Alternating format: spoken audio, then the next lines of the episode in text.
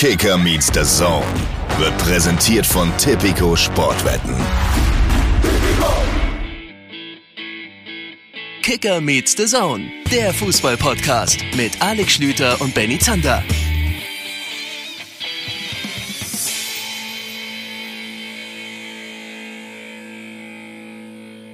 Einen schönen guten Tag, liebe Leute. Hier ist er, der Panenka unter den Fußball-Podcasts. Nie so richtig durchgezogen. Man hofft eher so, dass der andere was falsch macht, aber auch nach vielen Jahren noch absolut en vogue. Mein Name ist Alex Schlüter, mir zugeschaltet Benny Zander. Schönen guten Tag. Äh, schönen guten Tag auch von meiner Seite. Ich würde unseren Podcast eher als den Sidan-Elfmeter bezeichnen. Gibt's nicht. Ich muss, ich muss mich direkt mal, bevor wir hier ganz wild einsteigen, entschuldigen. Okay, Vielleicht mein erster Fehler in der Geschichte dieses Podcasts. Mhm. Es gibt den sie dann Elfmeter nicht. Ich habe äh, viele, viele Nachrichten von euch bekommen. Schönen Dank. Ich glaube, zwei haben gesagt, Yo, Alex, den Sidan-Elfmeter, den gibt es. Ich glaube, also einer von den beiden hat noch gesagt, nee, ich sag auch Panenka, aber weil du es bist, sage ich in Zukunft Sidan-Elfmeter. Müsst ihr mich machen. Die allermeisten haben sehr klar gesagt, obwohl ich nicht mehr weiß, wer Panenka ist, hat man mir das auch so beigebracht, wenn der Elfmeter in die Mitte geschippt wird, ist es ein Panenka-Elfmeter. Wir machen das weiter so. Hat er sich ja auch verdient, der gute Mann. Insofern, ähm, sorry. Es ist ein bisschen wie die Formulierung, die Duplizität der Ereignisse. Da wissen die meisten auch nicht, was es eigentlich bedeutet, aber jeder weiß, dass das irgendwie benutzt. Ähm, und übrigens, was, was an der Stelle sehr schön ist, liebe Hörer, ihr wart jetzt mal live dabei, wie es mir jeden Tag mit Alex Schüter geht. Wenn nicht Tausende von euch ihm geschrieben hätten, dass das Quatsch ist, mehr hätte er das nie geglaubt. Selbst Matthias Dersch, wir waren zu zweit. Uns beiden hast du das nicht geglaubt, ne? Nee, zwei, zwei reicht mir aber nicht. Also in meinem Kopf äh, bin ich mit, also meine Meinung ist durch eine Zweidrittelmehrheit definitiv nicht zu verdrängen. Das muss ich ganz ehrlich sagen. Ja. Oh, äh, das sind, wird auch weiterhin so bleiben. Wir sind emotionalisiert. Ähm, das ist Wahnsinn. Es ist gerade eben abgepfiffen worden, das Spiel zwischen Deutschland und Frankreich. Alex Schlüter sitzt in seiner neuen Butze äh, irgendwo im Edelviertel in Hamburg, hat hoffentlich noch mal ein paar Schränke mehr aufgestellt, dass es heute nicht ganz so halt. Es ist nicht komplett richtig. Ich stehe. Ich stehe zum ersten Mal oh. bei einer Podcast-Aufzeichnung, ja. Wenn du willst, dann setze ich mich jetzt hin und das mache ich so. Was zur Hölle passiert da gerade? Ich habe seit heute so einen höhenverstellbaren Tisch. Oh, das ist ja das ist ja mega. Ich fahre ihn jetzt wieder hoch. Ja. Wirklich mega geil. Ich benutze ihn gerade zum ersten Mal. Für chronisch Rückenkranke wie dich ist das natürlich hervorragend. Also du stehst Nö, einfach und, hast, Vollstecker. und hast damit ähm, das, was wir. Äh, hattest du auch mal Sprechtraining? Das, was man gelernt hat, eigentlich die beste Art, seine Stimme zu benutzen und so weiter, hat man im Stehen. Da kann man am besten atmen und so weiter. Und während du stehst in perfekter Position, habe ich mich hier in so eine Kommentatorenbox äh, auf dem Gelände äh, verkrümelt und habe mich hier in so ein Sofa gemümmelt. Also ich habe die furch furchtbarste Position zum äh, Podcast aufnehmen und du die beste. Ja, aber du kommst ja eh über die Inhalte, ist doch super. Mhm. Äh, du hast absolut recht, wir sind noch emotionalisiert. Gerade eben hat Deutschland das Spiel gegen Frankreich verloren, das erste Spiel bei dieser Europameisterschaft für die DFB 11 und wir haben es tatsächlich geschafft, noch nicht eine Sekunde über dieses Spiel zu reden. Ihr werdet jetzt Absicht. die allerersten Diskussionen, die allerersten Emotionen zwischen uns beiden so, jetzt haben wir wieder das Problem, real life mitbekommen. Also es ist tatsächlich auch Absicht. Also es ist nicht so, dass wir uns einfach sonst nichts mehr zu sagen haben, aber wir wussten ja, es wird quasi unsere Live-Reaction jeweils mit dem jeweils anderen für euch dann eben re-live. Genau, das haben wir. Das Dilemma haben wir euch beim letzten Mal schon erklärt. Also es ist jetzt wirklich ähm, kurz nach Abpfiff. Die Deutschen haben verloren in München mit 0 zu 1 durch ein Eigentor von Mats Hummels. Und ich sag mal so, ich habe das in einer ganz interessanten Konstellation äh, mit Trainern, Taktikmenschen und so weiter gleich gesehen, habe einiges an Input mitgebracht. Du machst dir deinen Input selber, so wie ich dich kenne. Und ähm, wir müssen jetzt echt gucken, dass wir irgendwie strukturiert durch die Nummer durchkommen, weil wir können wahrscheinlich, wenn wir das jetzt hier nicht einigermaßen zügeln, zwei Stunden komplett unstrukturiert uns Gedanken an den Kopf schmeißen. Ja, wir reden auch erstmal so lange, bis ein Matthias Dersch dazwischen schießt, denn der wird auch noch durchfunken denn mhm. äh, Matthias Dersch ist ja für den Kicker im Stadion gewesen. Das heißt also, der ist jetzt, glaube ich, noch bei einer virtuellen Pressekonferenz, ne? Genau, quasi eine virtuelle Mixed Zone. Also der grast jetzt noch äh, Aussagen ab und kann uns damit nachher dann auch noch konfrontieren. Ja, komm, wir fangen schon mal an, bis Derschi dann Zeit für uns hat und reden über das, worüber die Nation in den letzten Tagen natürlich schon ganz viel geredet hat, nämlich die Ausstellung. Jogi Löw hat sich tatsächlich für die von uns so schon prognostizierte, war auch nicht schwer, Dreierkette entschieden. Mit Hummels, mit Ginter, mit Rüdiger, hat rechts tatsächlich Kimmich hingestellt und hat in der Zentralen mit Gündogan und Groß gespielt, hat links Gosens, wie auch relativ klar gewesen ist, aufgestellt und dann vorne mit einem Havertz, mit Gnabry und mit Müller gespielt. Das war, das war mehr als abzusehen in den letzten Stunden vor dem Spiel, ne? Genau, also äh, hatten wir es nicht haargenau so prognostiziert in unserer letzten Folge? Also wir waren uns doch relativ einig, dass das das ist, was wir erleben werden. Naja, wir hatten halt gesagt, wenn der, ähm, äh, also wir wollten, äh, äh, wir wollten Kimmich zentral haben. Stimmt. Weil genau, wir gesagt ja. haben, wir brauchen, wir brauchen die Aggressivität. Komm, damit können wir direkt mal anfangen, weil ähm, wir müssen ja sowieso vom Hundertsten ins Tausende springen, weil es so viele Eindrücke gibt und so viele Dinge gibt, die wir über diese 90 Minuten zu bereden haben und wiederzugeben haben. Ich sag dir ganz ehrlich, und das ist jetzt der, das zweite Mal, dass ich etwas zugebe in diesen wenigen Minuten, die wir jetzt aufgezeichnet haben.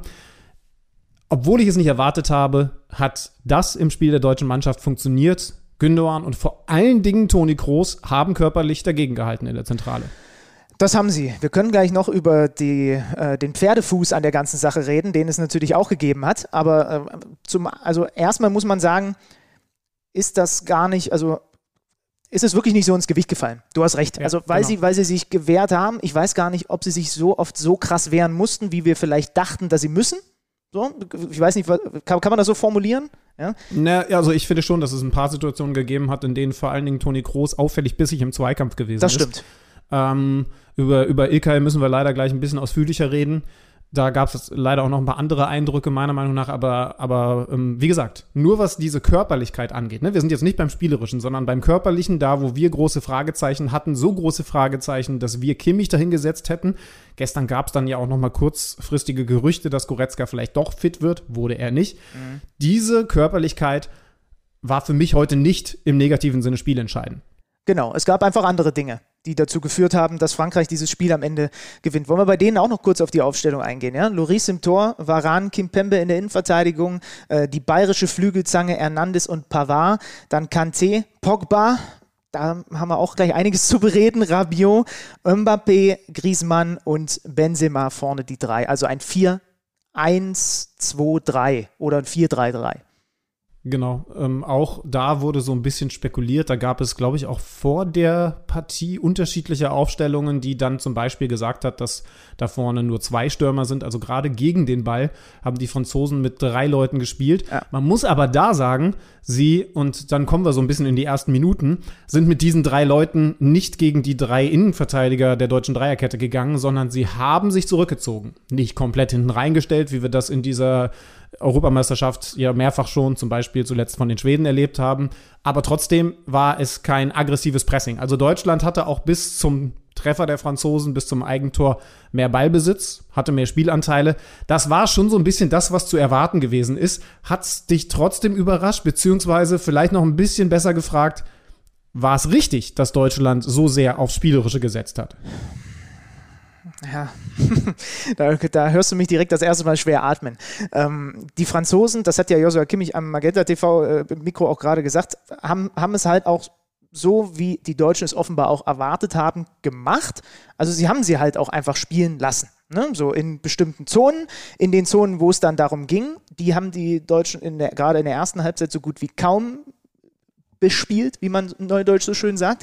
Ähm, aber in, de, also in den Zonen, wo die Franzosen wollten, dass die Deutschen den Ball haben, da haben sie ihnen auch den Ball überlassen. Also das ist ja ein Plan, der vorrangig auch damit zu tun hat, dass der Gegner, der selber, wenn er wollte, aufgrund seines Personals auch balldominant spielen könnte, dir halt das Spielgerät überlässt.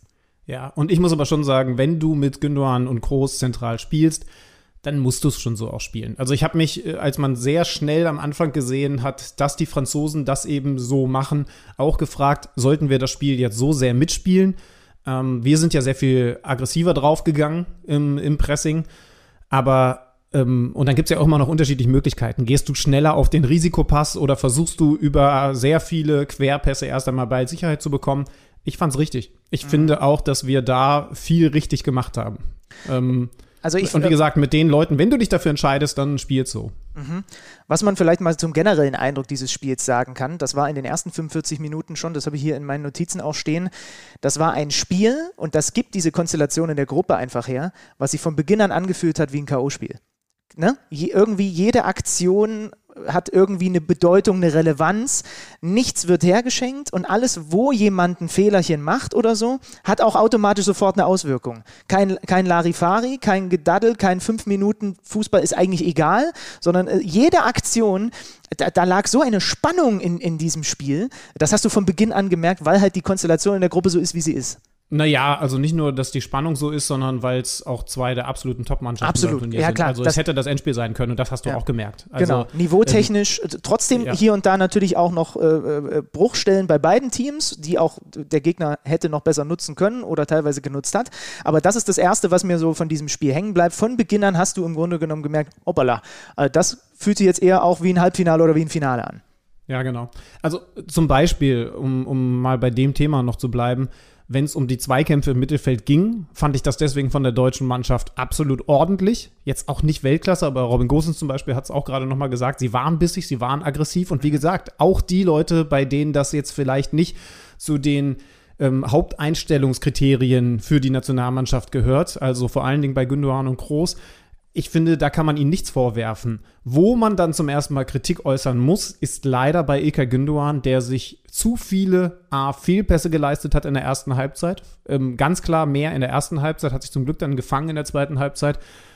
Und dann auch noch ein, zwei Mal überraschend falsche Entscheidungen getroffen hat. Es gab eine Situation, in der Groß mit einem überraschenden Antritt links durchgebrochen wäre im, in der Schnittstelle und er wird komplett übersehen von Ilkay. Weiß, das war meinst. ungewohnt. Ja, ja. Also und, und er hat auch die, also er hat auch die meisten überraschenden Fehlpässe. Ne? Wenn wir von hohem Niveau zu Recht reden, dann hat er die meisten überraschenden Fehlpässe gespielt, bei denen man dann so sagt, huch, das passiert ihm doch eigentlich nicht. Mhm. Also für mich war er der, ähm, wenn man das jetzt so ganz plakativ sagt, der auffällig nervöseste was ich nicht erwartet hätte. Du kannst ja auch mal Pech haben, aber wenn es so war, dann hatte er das definitiv in der ersten Halbzeit. Ja, bis dann äh, hinten am Ende noch Kevin Volland eingewechselt wurde. Der oh, hatte ja. auch eine Nervosität leider äh, ausgestrahlt. Ja, aber da, bei dem war es leider noch deutlicher, ja. Ähm, wie machen wir es jetzt? Wollen wir ein bisschen Spielfilm machen oder wollen wir gleich in die Diskussion Gündogan Groß auf der Doppel-6 einsteigen? Was hättest du lieber? Ne, ich, ich bin jetzt eigentlich bei der ersten Halbzeit angekommen. Also okay. ähm, mach ruhig weiter. Wie gesagt, da ist mir Gündogan leider mit Fehlpässen aufgefallen, obwohl ansonsten viel Körperlichkeit und das als Pro-Argument für die beiden da war. Dann äh, konfrontiere ich dich jetzt einfach mal mit, mit einer These. Ilkay Gündogan wird gegen, neben Toni Kroos niemals äh, äh, ein, äh, so zur Geltung kommen, wie er das bei Man City tut. Weil Toni Kroos ein so balldominanter, das, das, da besprechen wir gleich auch noch, ob das eigentlich so viel Sinn macht, wenn du hinten eine, eine Dreierkette hast, bei der jeder einen guten Spielaufbau hat, wenn sich dein, dein Sechser Toni Kroos so häufig den Ball da hinten abholt und du dir eine zus zusätzliche Anspielstation im Mittelfeld nimmst. Aber dadurch, dass er eben so, wie, wie viel Ballaktionen, ich muss, müsste gleich nochmal gucken, hat Toni Kroos am Ende des Spiels gehabt, ähm, das, das, das nimmt, glaube ich, ist jetzt nur so, ist, ist nur so ein Gefühl und so ein Impuls nach dem, was ich gerade gesehen habe. Toni Kroos hatte 124 Ballaktionen, ansonsten keiner bei den Deutschen über 91. Der mit den zweitmeisten war Mats Hummels. Und Ilkay Gündogan steht bei 83. Und er ist halt, er, er kommt dann nicht, ich bleibe dabei, er kommt dann nicht so zur Geltung, wenn er Toni Kroos neben sich hat. Ich weiß, was du meinst und würde trotzdem widersprechen. Mhm. Ähm, erstens, weil Ilkay Gündogan völlig gewohnt ist, aus Manchester balldominante Leute um sich herum zu haben. Also da spielt er, da spielt er beispielsweise mit einem Bernardo Silva, den wir bei den Portugiesen vorher erlebt haben. Äh, übrigens, wir werden auch noch über, über unsere anderen Eindrücke aus diesem Turnier bis hierhin reden später. Ähm, ich glaube, dass das soweit als Argument nicht zählt. Gab ja auch ein, zwei ganz gute Aktionen, wo er seine Stärken gezeigt hat, die er, wenn du oft dann, das ist ja das, was du gerade ansprichst, hinter dir einen Ballmagneten hast, ausspielen kann, nämlich vorne mit reinzugehen. Ne? Hat er in der ersten Halbzeit die vielleicht beste deutsche Chance, als er vorne mit reingegangen ist und den Ball dann nicht perfekt erwischt, rechts am Pfosten vorbeischießt.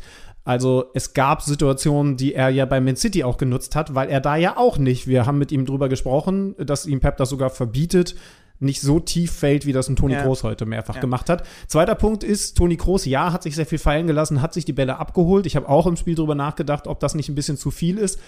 Ich fand's okay. Ähm, ich nicht. Also, du darfst nicht vergessen, dass er natürlich eine Sache schon mal anders gemacht hat als äh, früher. Er hat sich nicht, und das bringt diese Taktik natürlich schon mit sich, nicht auf diese linke Verteidigerposition rausgekippt. Das könnte er nur in der Viererkette machen. Da war dann immer ein Toni Rüdiger, der diese Position logischerweise dann zusätzlich besetzt hat. Selbst wenn Gosens vorne gewesen ist, sehr offensiv. Er hat sich also, wenn dann zentral die Bälle geholt und das fand ich weil er ganz klar derjenige war, der da die meiste Qualität hatte. Mats hat sich das ein bisschen weniger getraut heute. Rüdiger fand ich im Spiel. Aber er hatte doch kaum die Bälle gut. im Aufbau, Mats Hummels. Also das ist doch das, was du ich. So grade, du hast so gerade die Zahlen vorgelesen. Ja, aber also das ist das, was ich äh, auch, äh, das ist zum Beispiel jetzt der frische Eindruck auch aus der zweiten Halbzeit. Ähm, du hast drei hinten in der Kette, die alle über einen guten Spielaufbau verfügen. Widersprich mir, haben wir. Ja, Rüdiger, äh, Rüdiger war leider enttäuschend. Genau, aber eigentlich Hinter alle, stark, ja. alle drei. aber, ja. aber wenn, wenn Toni Rüdiger den Ball hatte, dann hat dem Toni Kroos mal hart ausgedrückt den Ball sofort weggenommen. So. Und das ist doch dann, das ist doch das Erste, und da haben wir dann vorhin auch in der Runde drüber diskutiert. Warum spielst du dann mit einer Dreierkette? wenn du sowieso einen hast, der aus dem Mittelfeld kommt und den ja. hinten den dreien den Ball wegnimmt, dann nimmst du dir doch automatisch Personal, was du in einer torgefährlicheren Region gebrauchen könntest. So. Wenn, ich kann das verstehen, dass du das in einer Viererkette hinten, wenn du zwei Innenverteidiger hast, so machst. Ich verstehe es nicht, bin ich ganz ehrlich, wenn du es in der Dreierkette machst. Ja, ist, ein, ist schon ein Punkt, aber natürlich muss man dann auch weitergehen, dass du im Endeffekt aber einen Dreieraufbau spielst plus eins. Also er hat sich ja auch selten jetzt zwischen die Verteidiger gekippt. Na, aber das hat er schon ein paar Mal gemacht. Und da habe ich mir gedacht, warum, warum machst du das jetzt gerade? Das braucht es nicht. Lass doch dem Rüdiger da den Ball. Lass ihn doch andribbeln. Lass ihn doch den Pass spielen. Da war er heute zu schwach für. War ein mhm. großer Unterschied, finde ich, bei den beiden. Und wie gesagt, nur um es zu vervollständigen, Gosens und Kimmich, man hat es ja erwartet, haben eben auch so hoch gestanden, dass sie auch nicht mehr als Verteidiger zu bezeichnen sind. Das heißt also, äh, wenn, wenn andere Vereine häufig dann bei sowas mit Viereraufbau spielen, weil der eine nur hochschiebt und der andere ein bisschen defensiver bleibt, waren häufig beide das schon stimmt, sehr, sehr weit ja, oben. Aber ja, ist schon, ist schon ein Punkt, den man diskutieren kann. Also, also du hast schon recht, ne? Also, ähm, Toni Kroos ist es natürlich seit vielen Jahren von, also erstens aus der Nationalmannschaft, aber stimmt, nicht aus einer Dreierkette heraus, gewohnt, sich den Ball zu holen und natürlich auch bei Real Madrid. Aber auch da spielen sie sehr, sehr konsequent. Wenn ich jetzt äh, nicht ein paar Spiele übersehen habe, dann sogar sehr viel konsequenter als andere Top-Vereine eine Viererkette. Da wechselt, also Toni Kroos ist das ja übrigens total gewohnt, mit so einem wie Gündogan zu spielen, denn das tut er seit Jahren bei Real Madrid. Ja, da ja. heißt er halt Modric. Ne? Ja, also, also das funktioniert da, aber sie haben halt, du hast schon recht, es ist ein Punkt. Sie haben da halt eine Viererkette. So, und das heißt also, du hast personaltechnisch dann einen Mann weiter vorne, wo auch immer du den dann aufstellst. Also hast schon irgendwie einen Punkt. Ist, also ist ein sehr interessanter Punkt, mit den beiden dann so zu spielen und dir die Bälle so zu holen. Ich muss aber, wie gesagt, schon, schon ehrlich gestehen, dass ich oft in der zweiten Halbzeit das Gefühl hatte, um diesen Riegel, über den wir natürlich dann auch noch reden, von Frankreich zu knacken, brauchst du einen, der sich dann auch mal traut, diesen, diesen harten, flachen Pass in die Zwischenräume zu spielen. Und das war für mich heute Rüdiger so gut wie nie. Das war meistens Toni Groß. Mhm. Wie gesagt, du hättest mit Hummels und Ginter zwei, die das auch könnten du könntest. Aber, aber, aber also das ist das Einzige, wo ich dir sehr klar widerspreche, weil Hummels hätte das machen können. Es ist jetzt nicht so, dass der jeden Ball von seinen was 90 Ballaktionen auf groß spielen musste. Ne? Äh, der ist einen hat, er, einen hat er leider, weil ich ihn hier gerade noch mal sehe, ins eigene Tor gespielt. Ja, ja. ja. Ähm, komm, lass uns das noch mal, also weil wir jetzt ansonsten schon sehr auch in, de, in die zweite Halbzeit rein kippen, um da mal bei zu bleiben. Ähm, dieses, dieses Tor in der 20. Minute, was am Ende ein Eigentor ist von Mats Hummels, wenn er den nicht reindrückt, steht hinter ihm der Franzose, der ihn reinmacht. Es entsteht aus einem Einwurf der Franzosen, den, wo, wo, du dich als, als, als deutsche Nationalmannschaft also stellen kannst, sortieren kannst, gucken kannst, dass da nichts passiert, daraus darf nichts passieren.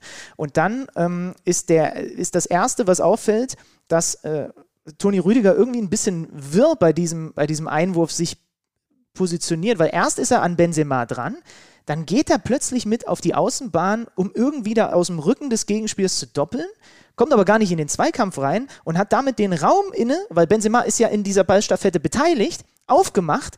Dann gibt es natürlich einen, sind wir ehrlich, das ist ein Weltklasse-Pass von Paul Pogba. Und da, bei allen Fehlerquellen, die die Deutschen da machen, das ist ein Weltklasse-Pass, den der da spielt spielt ihn auf die andere Seite diagonal rüber. Diese Bälle sind unglaublich wichtig, so die Seite zu verlagern. Kein Vorwurf an Kimmich, der muss in der Mitte beim Franzosen bleiben, äh, muss sich dann halt umorientieren, weil das ist nun mal das Problem, äh, wenn, wenn sich alles nach einem, beim gegnerischen Einwurf viel auf eine Seite logischerweise verlagert, wenn du das dann eben so aufbrichst, wie es Pogba mit diesem, und ich wiederhole es nochmal, Weltklasse-Pass gemacht hat, dann kommst du in, in Probleme. Und genau das ist passiert und am Ende ist Mats ja eigentlich nur die ärmste Sau da hinten drin, der den Ball blöderweise dann ins eigene Tor löffelt, weil er nicht mehr schnell genug anders reagieren kann. Wenn er das nicht macht oder weil er, weil er vielleicht gar nicht dahin kommt, dann wird hinter ihm der Ball reingedrückt, dann gehen die Franzosen eben durch ein eigenes Tor in Führung.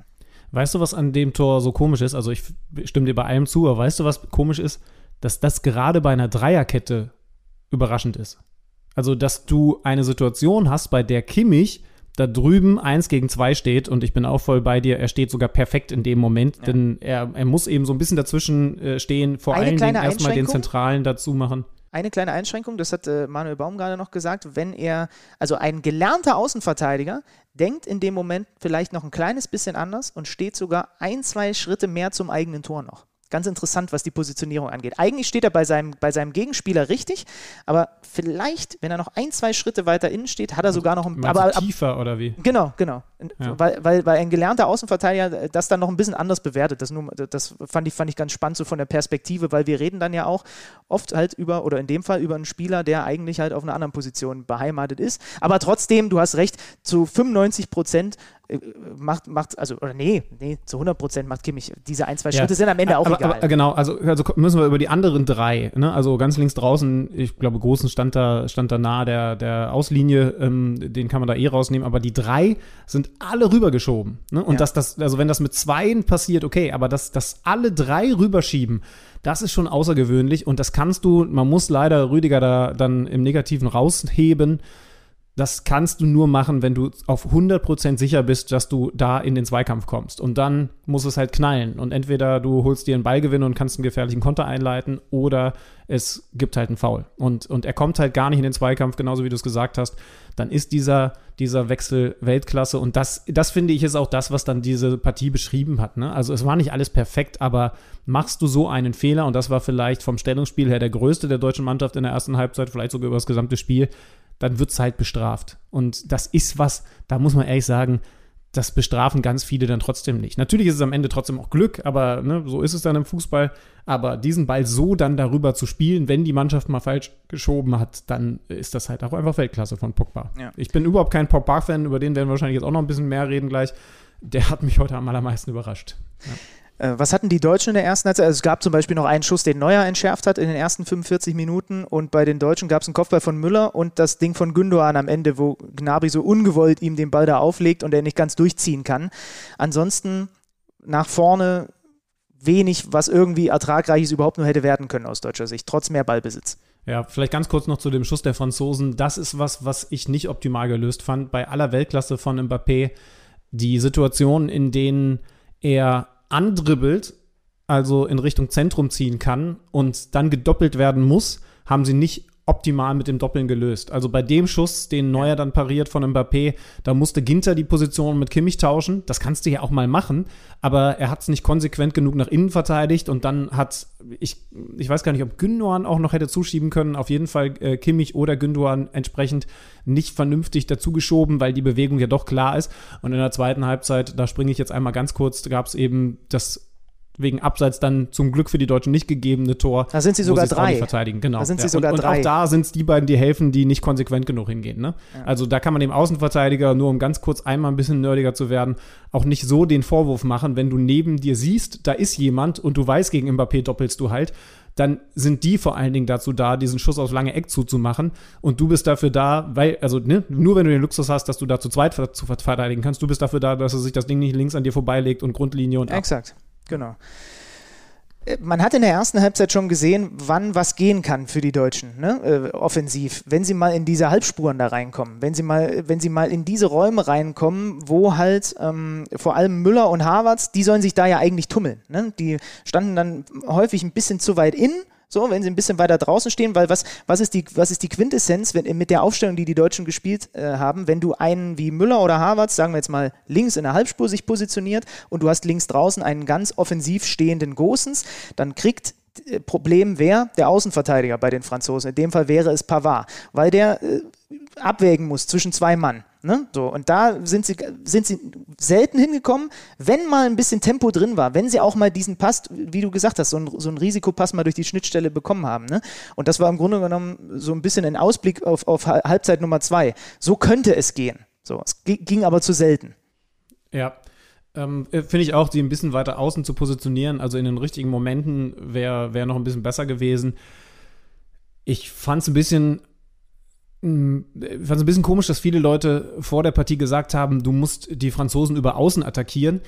ja, defensiv äh, ähm, äh, hat mich ja zum Beispiel auch überrascht, dass Griezmann bis tief in die zweite Hälfte so gut mit zurückgearbeitet hat. Aber wenn wir nur die von dir angesprochenen Außenverteidiger nehmen, dann ist das defensiv bei Frankreich eine riesige Qualität. Mhm. Die spielen da halt mit zwei gelernten Innenverteidigern. Ne? Und in dem Fall ist dieses Gelernte dann ein Vorteil, weil die total defensiv denkend sind. Ne? Also das verglichen mit einem Gosens, Kimmich ausgeklammert, weil er halt eigentlich gar kein Außenverteidiger ist oder zumindest nie sein will. Aber Hernandez spielt kommende Saison Innenverteidigung bei den Bayern. Pavard hat eigentlich auch immer Innenverteidigung gespielt und ist da halt eher so ein bisschen rausgeschoben worden, weil er muss. Ne? Also die, mhm. das, was wir mit Kimmich jetzt machen, das macht man ja mit Pavard schon viel länger bei den Franzosen und dann ja auch zuletzt bei den Bayern.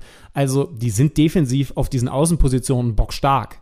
Ähm, ja. Trotzdem kannst du es über diese Halbspuren lösen. Also, dass man jetzt Gosens... von da nach draußen kommt, ne? Ja, genau. Genau. Also in den richtigen Momenten da mal zu, zu Überzahl zu erzeugen. Aber du, ich muss auch ehrlich sagen, also ich glaube, man hört es schon so ein bisschen raus. Ich finde nicht, dass die deutsche Mannschaft da ganz viel verpasst hat, sondern ich finde erstmal, dass Frankreich brutal gut gestanden hat. Ja. Und wie gesagt, also ein Griezmann, ich habe also Sorry, nein, also Mbappé hat wieder nicht verteidigt, das, äh, das tut er, wird er sein Leben wahrscheinlich auch nicht mehr tun. Aber Griezmann, was der in der zweiten Halbzeit auf teilweise Rechtsverteidigerpositionen da weggearbeitet hat, das war überragend und, und dann wird es halt schwer, ne? Wenn du dann Pogba in der Form von heute Abend hast, wenn du äh, Conte hast in der Form, die er halt über seine komplette Karriere hat, ähm, dann ist das, dann, also dann kannst du trotzdem, äh, dann musst du trotzdem nicht verlieren, wenn du die deutsche Nationalmannschaft bist, aber dann, dann kannst du zumindest jetzt nicht völlig unglücklich sein. Aber klar, wir müssen über die Details reden, die hätten besser sein können und die gab es auf jeden Fall. Ja, es war, ein, es war ein hohes Niveau in der ersten Halbzeit, wo die Franzosen einfach nochmal über den Deutschen lagen. So, das ist im Grunde genommen die Quintessenz der ersten 45 Minuten, wo wir noch zwei Sachen ansprechen müssen. Die frühe gelbe Karte von Joshua Kimmich, die der Schiri da zückt, nicht zücken muss, also bin kein Fan ich, davon, dass, dass er ja, sie dazu. Das ist auch völlig falsch. Ja? Ja, ich, also, und dann muss er fast das noch war, aufpassen. Ganz kurz, das war, das war so eine gelbe Karte, äh, die der Schiedsrichter zückt, weil er sich vorher vorgenommen hat, hey, hier mal ganz schnell die Schärfe rausnehmen. Und dann ist das halt einfach deplatziert in dem Moment gewesen. Wäre nicht nötig gewesen. Äh, also, also das Spiel ist nicht deswegen 11 gegen 11 zu Ende gegangen, weil er in dem Moment die gelbe Karte gezeigt hat. Das war einfach trotzdem eine, einfach eine Fehlentscheidung. Ja. Und die zweite Sache, ich weiß gar nicht, ob du es gesehen hast. Was hat, was hat ein Toni Rüdiger da in der ersten Halbzeit mit der Schulter von Paul Pogba gemacht? Hast du das gesehen? Der, der hat ihm da, der hat ihm Suarez-like da von hinten so ganz leicht mal gekostet, wie der Pogba schmeckt. Ich dachte, ich sehe nicht richtig. Ich, ich, dachte wirklich, weil, korrigier mich, VAR kann doch bei Tätlichkeiten, wenn das einer. Ich glaube, er hat es auch gecheckt. Es gab ja, eine kurze Unterbrechung deswegen. Aber wieso ist er da nicht vom Platz geflogen? Weil es nicht ausgereicht hat. Also, wenn man nur sanft beißt, ist es okay. Ja, es kommt auf den Beißabdruck an. ja. Also wenn ich mich nicht verguckt habe, dann wurde, äh, dann gab es eine Mini-Unterbrechung, bei der der Schiedsrichter angesagt hat, ne? also häufig zeigt er ja dann, also auch bei den Abseitssituationen und so weiter, oder gab es nicht auch eine vermeintliche Elfmetersituation, Handspiel? Ich, ich weiß nicht, ich, ich komme wahrscheinlich bei den Spielen jetzt auch durcheinander, weil ich viel zu viele geschaut habe. Aber ne, dass, dass dem Einwerfenden ganz kurz gesagt wird, warte mal kurz, und ich meine, dass es in der, also in den Sekunden danach den Moment gegeben hat, aber äh, nagel mich nicht drauf fest. Ja, war, war seltsam, aber hey, das sind Dinge, ja, gut, das passiert aber halt, ne? Also, das ist halt den Pogba nerven. Ähm, also, so, so musst du als Verteidiger sein und du darfst natürlich auf keinen Fall irgendwas machen, was mit Rot, rot geahndet werden muss. Aber an die Grenze dahin arbeiten ja, gehört also, dann dazu, ne? Also, ob, ich bin noch nie auf die Idee gekommen, jemanden in, den, in, in ein Stück in die, ein bisschen Nein. in die Schulter zu beißen. Aber gut, wir können ja Toni Rüdiger mal ein, einladen und ihn mal fragen, wie er denn geschmeckt hat. ja. ja. naja, ich sage, gut. Ich sage auf jeden Fall mal teuer. Ja, ja das stimmt. Also war wie so ein, wie so ein mit Gold überzogenes Steak. Ja, nur, nur nicht alle, nicht alle so teure, also die, diese teuren Pralinen sind auch nicht immer die besten, ne? Also. Nee, das ja, stimmt. Ist schwierig. Ähm, ich, noch ein Wort zur ersten Halbzeit. Ich fand aber, dass äh, das mit Harvards und Müller schon okay funktioniert hat. Also, mhm. ähm, man hat zumindest erkannt, dass Yogi Löw gewusst hat, in diesen Halbspuren können wir das Spiel gewinnen. Also darum fand ich die Aufstellung im Nachhinein auf gar keinen Fall kritisierbar. Ja, ey, in der ich, zweiten. Über die Wechsel können wir übrigens reden danach, aber, aber ne, ja. also die Aufstellung. Ja, in der zweiten Halbzeit war es auch wieder. Wenn, wenn die Halbspur kam, vor, vorrangig kamen sie rechts. Also Robin Gosens hat mir fast ein bisschen leid getan auf der linken Seite in der zweiten Halbzeit. Der hat einen Sprint nach dem anderen angeboten, einen Laufweg, aber es ging halt so gut wie nichts über seine Seite. Das kam alles über rechts. Ähm, kurz, kurz drüber nachgedacht gehabt in der Pause. Nee, aber der nimmt ja jetzt den Kimmich nicht runter und hat er auch nicht gemacht, weil es gab dann noch diese, ne, ich habe noch ganz, ganz kurz überlegt, äh, aber es gab ja dann diese, diese Situation, wo er runtergerissen wird und dann unabsichtlich, weil er halt im Hinten nach hinten fallen ist und sein Fuß halt mit nach oben kommt, den Gegen, es war glaube ich sogar Hernandez, ne, sein Teamkollege, ja, äh, ja. den da, den da am Kopf erwischt. Aber war für mich übrigens dann, auch eigentlich ein Freistoß für Kimmich, aber absolut, ja, genau. Und das habe ich aber schnell wieder verworfen. So, dann gehen wir rein in die zweite Hälfte. Das beginnt mit, also erstmal keine Wechsel, ja, ähm, äh, läuft so weiter. Beginnt relativ früh mit diesem Pfostentreffer von Rabiot. Wenn er den macht, hat er aber Manuel Neuer mal so richtig krass ver vernascht. Also linker Fuß äh, erwischt ihn dann, glaube ich, nicht ganz so sauber, wie er ihn eigentlich wollte, aber da war die kurze dann plötzlich offen, weil, weil er Neuer komplett wie bei einem Elfmeter eigentlich ausgewackelt hat. Ich wollte, ich wollte gerade sagen, da kann auch den Panenka schießen und Neuer kassiert ihn wahrscheinlich. Ne? so. Nee, den Zidane meinst du? Ja, richtig. Äh, also das war, äh, also, zum, also, zumindest wenn die Franzosen so treffen, sagt man noch Zidane. Da bin ich, das möchte ich gerne für mich behalten.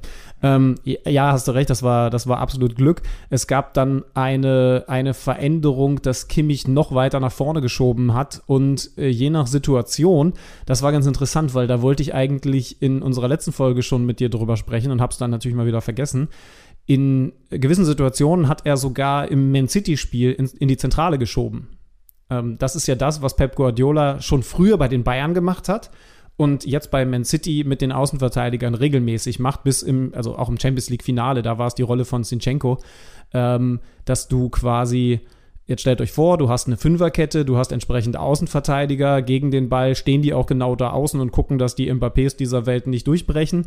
Wenn dann aber der Ball auf der, meistens geht's los, wenn der auf der anderen Seite ist. Also du bist Rechtsverteidiger Kimmich und der Ball ist beim linken Verteidiger in der Dreierkette Antonio Rüdiger, dann schiebt der in die Zentrale, um da Überzahl zu schaffen, um da eine zusätzliche Anspielmöglichkeit herzustellen. Er hat häufig nicht nur auf die Sechserposition, sondern sogar auf die Zehnerposition geschoben. Das war immerhin eine Variante und ich wollte dich noch fragen, ob das eine Option ist, denn wenn er das hinkriegt, der Kimmich, wenn er das so spielen lässt, sagen wir jetzt mal dahingestellt, ob erfolgreich oder nicht, dann ist diese Diskussion ja auch gleich nur noch halb so laut zu führen, ob man den Kimmich da als Rechtsverteidiger aufstellt, denn dann spielt er mit Ball häufig genug zentral. Also da, mhm. wo er sowieso hingehört. Ähm, er hat es zu Beginn in der ersten Halbzeit gar nicht gemacht. In der zweiten Halbzeit hat man gemerkt, dass er ihm das so mit auf den Weg gegeben hat. Ähm, er hat es äh, gerade in der Anfangsphase häufiger versucht und ich weiß nicht, ob dann klar wurde, nee, das, äh, das lassen wir lieber, weil du natürlich in dem Moment dann auch defensiv diese Außenspur verlässt und dann natürlich umso schneller ein Konter über die Seite passieren kann. Ist auch einmal genau nach so einer Aktion passiert. Es war aber immerhin ein Angebot und ich finde interessant und würde unglaublich gerne wissen, ähm, die Frage ist jetzt, wen wir fragen. Vielleicht kann Derschi uns das beantworten, aber wahrscheinlich haben sie das auch eher beim Geheimtraining gemacht. Ob das eingeübt wurde, muss ja. Ne? Und ich habe halt eigentlich gedacht, okay, mit Man City, das hat, glaube ich, Ilkay uns mal erzählt, ne? haben die das über viele Wochen, Monate trainiert. Was du machst, wenn du diesen Außenverteidiger ins Zentrum ziehen lässt, weil das ja erstmal was völlig Unnormales ist. Mittlerweile kennt man das halt von Pep-Vereinen. Aber wenn du das natürlich dann mit einem, mit einem Verteidiger machst in der Nationalmannschaft, die das vorher noch nie gemacht hat, ist das ein Experiment. Und ich ja, ja, fand es zumindest interessant, dass er sich das getraut hat in der zweiten Halbzeit. Ja, war, das war ein bisschen, also man konnte natürlich, äh, klar entscheidet der das nicht äh, alleine, aber irgendwie hast du so trotzdem schon so ein bisschen das Gefühl gehabt, ne, ja, so ein bisschen ist der Magnet schon im Zentrum. Also das, da will er, er will schon auch mal, weil es gibt dann natürlich Phasen, wenn er da draußen spielt, dann nimmt er einfach nicht viel am Spiel teil. Ne? Das muss man halt, muss man halt schon sagen. Also, und er ist natürlich auch, andere, auch einfach anderes gewohnt. Ne? Ist natürlich normalerweise auch ein viel dominanterer Spieler, als das da rechts draußen sein kann. Ne? Gut, in Anführungsstrichen. Er könnte es schon sein, müsste man es halt ein bisschen anders spielen. Ne? Er könnte auch von rechts draußen mehr das Spiel noch mitgestalten. Ansonsten, aber klar, muss er da halt auch immer mal wieder rein, um, um dann auch mal einen Ball zu haben und am Fuß auch selber mal was zu machen. Ne? Ähm, die, nach diesem Pfostentreffer von Rabiot, äh, beste Chance fürs deutsche Team. Dann ging es mal über links, da ging es mal über Gosens, ging es mal über außen äh, und am langen Pfosten, am zweiten Pfosten Nabri, der die Direktabnahme nicht perfekt trifft. Eigentlich hat er die Qualität, um den dann reinzumachen setzt ihn oben aufs Tornetz. Schau dir übrigens in der Situation an, wo Kimmich steht. Das war genau so ein Moment. Da ist Kimmich mhm. auf der Zehnerposition. Und mhm. hat dadurch Überzahl im Strafraum geschafft. Das ist, das ist ja ganz selten mal passiert. Äh, oder zumindest mal Gleichzahl. Auf jeden Fall so, ja, dass das die Franzosen stimmt. auf die Ballseite geschoben haben und dann am zweiten Pfosten Kimmich, äh, Gnabry zum Abschluss kommt. Ja, also mal ganz im Ernst, okay, wir dürfen die Rabiot-Chance jetzt nicht vergessen, aber ein Fußballspiel kann auch so ausgehen, dass das in der ersten Halbzeit kein Eigentor wird, sondern Hummels den klärt und Kimmich den reinmacht und deswegen kannst du so ein Spiel halt dann auch 1-0 gewinnen, theoretisch, ne? Also. Nab Nabri meinst du? Den äh, sorry, ich, ja, ja, ja, tut mir leid. Ähm, also ich will jetzt nichts vorwegnehmen, aber auf dem hohen Niveau gibt es dann eben auch kleine Unterschiede und leicht war er nicht zu nehmen, aber ach, da wird er sich schon ärgern. Ja, na gut, man muss noch, man muss noch ein paar Sachen natürlich dazu nehmen. Ne? Also äh, Mbappé jubelt das hast du ja schon angedeutet, als, als sie ihm äh, zu dritt im Strafraum einfach nicht stellen und dann haben sie nur Glück, dass er äh, vorher im Abseits war. Äh, aber er kann, kann sich dann aufdrehen, den Ball auf seinen rechten Fuß nehmen, wird nicht vom ersten attackiert, Gündogan kommt dazu und alle gucken sich so ein bisschen an und dann gibt es trotzdem dieses Schussfenster, was nie und nimmer passieren darf, weil, weil, weil Kilian Mbappé genau dir durch diese wie viel braucht er? 30 Zentimeter, den Ball da halt durchsteckt. Äh, Glück abseits und natürlich dann auch nochmal sehr viel Glück 78. Ich dachte im ersten Moment, das ist die Grätsche des Jahres von Mats Hummels. Dann kommt irgendwann die Zeitlupe, Spiel lief lange weiter. Eigentlich hätte es Elfmeter geben müssen für die Franzosen, weil er ganz klar Mbappé gefault hat. Ja, siehst du so klar? Ja. Also ist für, ist für weil, mich, ich also sehe ich sehe hier auch gerade sogar nochmal das Standbild davon. Also, und, und, als ich dann die Zeitlupe gesehen habe, als von Hintertor schräg drauf geguckt wurde, hat er ganz klar Mbappé getroffen und ich glaube, kaum, wenn überhaupt, also minimal den Ball. Nee, er spielt sehr klar den Ball. Die Frage ist halt nur, äh, spielt er erst Mbappé? Weil das Besondere an der Grätsche ist ja, dass er von hinten grätscht und durch die Beine den Ball spielt. Aber den spielt er sehr klar. Die Frage ist aber eben, deswegen, also ähm, ich hätte es auf keinen Fall klar als Elfmeter bezeichnet, aber, aber bin auch jetzt nicht sicher, weil ich habe nur eine Zeitlupe im Spiel selber gesehen. Mhm. Ähm, also für mich ich, klarer Elfmeter. Klarer Elfmeter. Nee, das, da, also da bin ich auf, also da bin ich nicht dabei. Ähm, ähm, aber es wurde ja auch gecheckt, also entsprechend. Ähm, genau, und ist für mich unverständlich, warum es dann keinen Elfmeter für Frankreich gab, weil für mich muss es da Elfmeter geben. Aber dann guckst du dir nochmal an, weil also er hat. Ich brauch's nicht sehen, ich habe es gesehen, ist für mich, ein, also das kann ich mir noch zehnmal angucken. Die eine Perspektive zeigt ganz klar, dass es ein Elfmeter ist. Naja, aber du hast doch jetzt nicht mal, also jetzt hast du ja gerade gesagt, ich weiß nicht mal, ob er einen Ball gespielt hat. Den Ball hat er ganz, ganz klar gespielt. Ja, aber halt, wie, wie gesagt, ich habe ja, hab ja nur darauf geguckt, was macht er denn mit dem Bein des Gegners? Und das ist halt ein Elfmeter. So. Also da haben sie Glück gehabt. Hashtag KMD Podcast. War es ein Elfmeter, war es kein Elfmeter? ähm, ich bin mir wirklich nicht, ich bin wirklich nicht sicher. Ich würde auf keinen Fall sagen, dass es ein klarer Elfmeter war. Aber warum sollen wir denn nicht unterschiedlicher Meinung sein? Ja. ja. Und dann wurde noch ein Tor annulliert. Ne? Äh, ähm, da war Mbappé dann wieder im Abseits. Äh, da hat Benzema dann am Ende den Treffer gemacht. Ja, und dann hinten raus, so richtig viele Chancen sind nicht mehr vom Laster gefallen für die Deutschen. Ne? Dass es das doch nochmal irgendwie ein bisschen was geht. In, ja, also äh, am Ende war dann, am Ende waren sie dann zu selten in torgefährlichen Räumen. Irgendwie. Und das sind die einzigen Momente, in denen ich Jogi Löw einen klaren Vorwurf mache, den Wechsel Timo Werner habe ich null verstanden. Ich mhm. finde, in dem Moment war die Luft raus. Es war der Doppelwechsel, 74. Minute, Gnabry und Havertz raus, Sané und Werner rein. Ja, ja. Sané hatte Aktionen, war dann glücklos, aber hatte immerhin Aktionen und äh, Timo Werner hatte gar nichts. Also, ähm, und ich habe es auch nicht, also ich habe auch nicht verstanden, was er sich davon jetzt verspricht, den auf die linke Seite rauszustellen. Übrigens kurios, ja. als er dann Volland gebracht hat, hat er das, Volland auf links gestellt. Das musst du mir kurz erklären. Ja. Also erstmal, es gibt dann den Wechsel zwei Minuten vor dem offiziellen Ende des Spiels. Jan für Ginter, der war sowieso ein bisschen angeschlagen, hat ansonsten ein gutes Spiel gemacht, Volland für Gosens.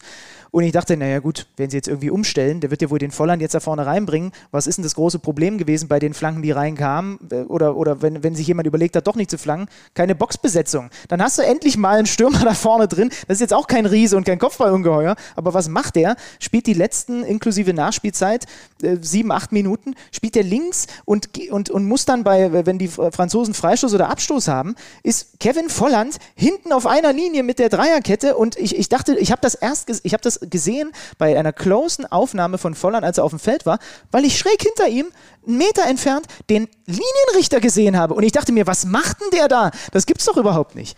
Also ich fand es überraschend und trotzdem muss man natürlich sagen, man kann jetzt Jogi Löw weniger einen Vorwurf machen, dass er dann auch nahezu jede Ballaktion nervös verstolpert hat. Leider. Also er hatte nicht mehr ganz viele, aber ja. das war dann leider auch ne sehr nervös. Wie gesagt, den, den unlogischsten Wechsel fand ich Timo Werner. Also ohne irgendwie was am System zu ändern, denn er hat ja zwei Offensive rausgenommen für die zwei Offensiven, also Sané und Werner, die er gebracht hat. Das war das Einzige und leider war danach dann auch gar nichts mehr. Da hast du schon recht. Da war dann eigentlich nichts Tolles. mehr drin. Also ja, das war ein bisschen schade. Und, und trotzdem, wie gesagt, also äh, da muss man Kritik äußern und es gab im Detail dann auch ein paar Situationen, in denen, also gerade dieses Pass auf die auf, auf diesen Zwischenraum, ne? also gerade auf diesen Halbraum, also ähm, wir haben ja die Leute dafür gehabt, das war ja die Idee, das war ja, wie gesagt, in der ersten Halbzeit schon sehr deutlich zu erkennen und ich finde auch, das war die richtige Idee, Harvards Müller genau da zu positionieren. Ich finde sogar, Harvards hat es noch einen Tick häufiger gemacht als Müller. Und dann schnell drehen und, und dann halt was Überraschendes machen. Ich habe jetzt hier den Ball, ich habe ihn hier bekommen, weil die Verteidigung mal nicht zu mir mit raus durchgeschoben hat und jetzt drehe ich mich und mache was Überraschendes. Das hat gefehlt. Das ist vielleicht dann auch was, was du nicht im ersten Spiel bei so einer Europameisterschaft machst, was, was dann mit mehr Selbstverständnis in den nächsten Tagen kommen wird. Hoffentlich. Aber das war so eine, so eine gewisse ähm, Kritik oder beziehungsweise das sind Situationen gewesen, wo man ein bisschen Kritik äußern kann. Aber wie gesagt, auch, auch keine riesige Kritik, denn äh, wenn du jetzt nicht noch was hast, können wir vielleicht zu einem größeren Fazit kommen. Ich würde sagen, dass Frankreich ja. verdient gewonnen hat, ohne dass es eine miserable, also oh, oh, ich finde trotzdem, es war sogar eine eine vernünftige Leistung von der deutschen Mannschaft. Ja. Genau. Es ist nur so ärgerlich, weil man mit dem Gefühl aus dem Spiel rausgeht, das hat ja auch gerade Robin Gosens nochmal im Interview gesagt, auch Kimmich davor, dass da viel mehr, also viel mehr in Anführungsstrichen, dass da mehr drin war in diesem Spiel. Ne? Also, dass da wenigstens ein Punkt drin lag, dass man dieses Spiel nicht verlieren muss. So.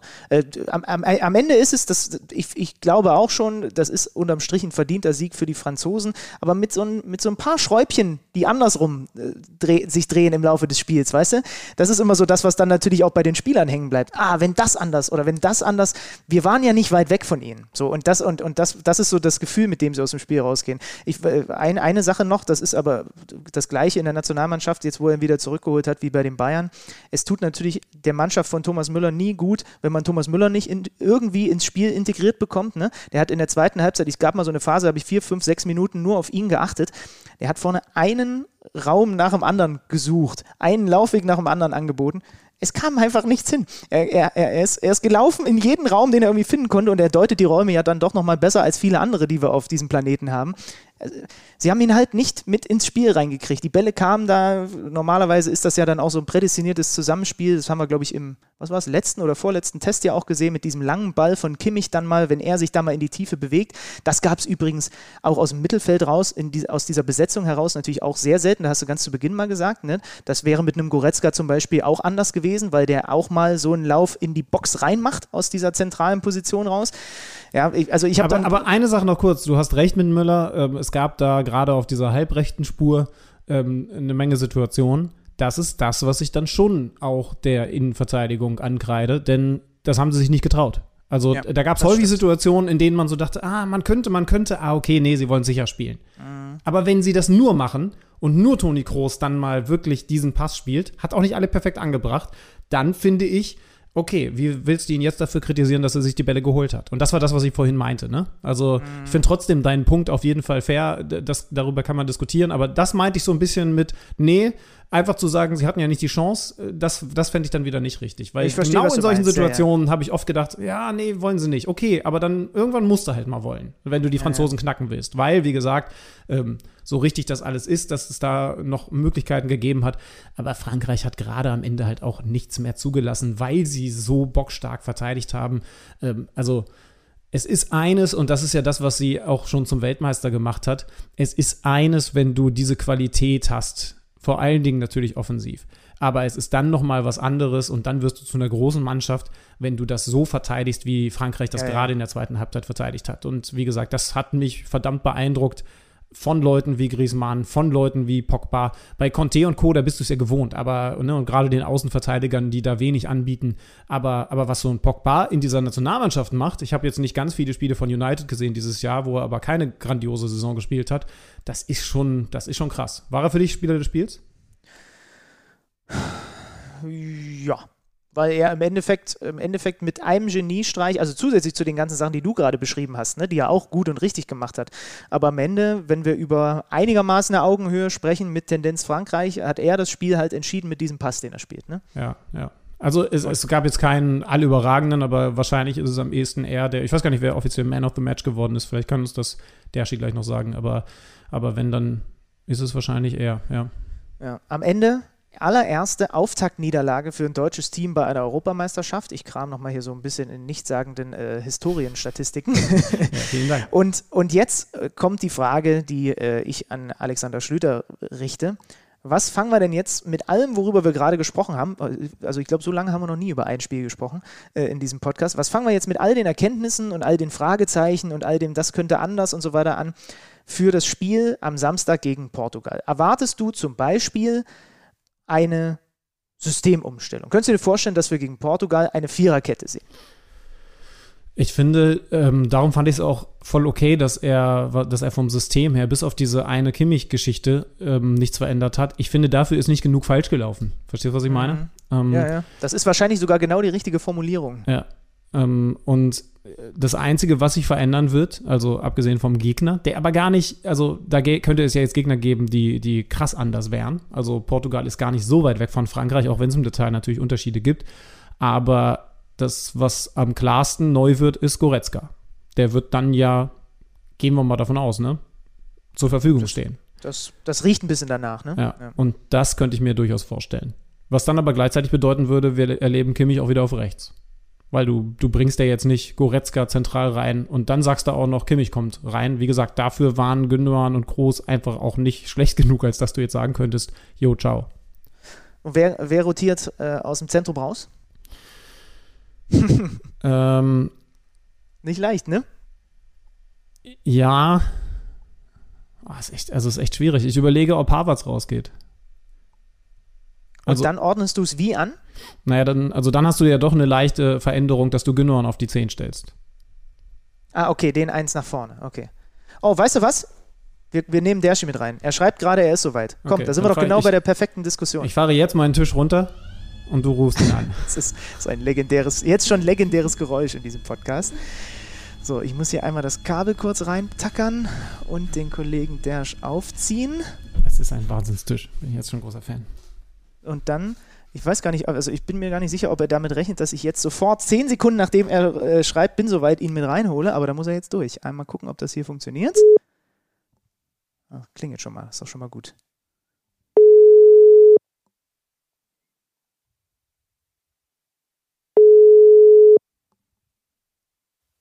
Na, was heißt im Hause Dersch? Ich bin soweit.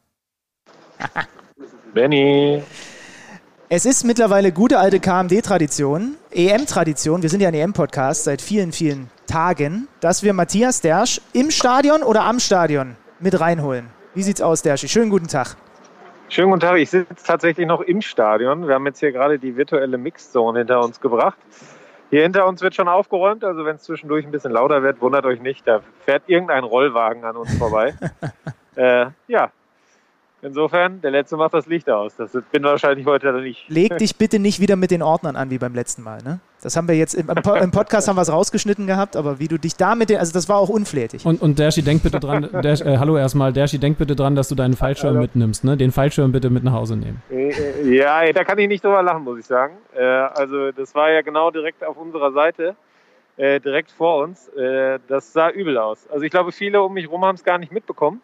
Ich habe es auch nicht ähm, mitbekommen. Der, Was ist denn weil passiert? Der relativ lautlos eingeflogen ist. Also es war eine missglückte Greenpeace-Aktion. Die oh. wollten offenbar, was ich so gelesen habe jetzt nach dem Spiel, ähm, einen Ball abwerfen äh, mit einer Botschaft drauf und wollten mit so einem motorisierten Gleitflieger hier drüber fliegen.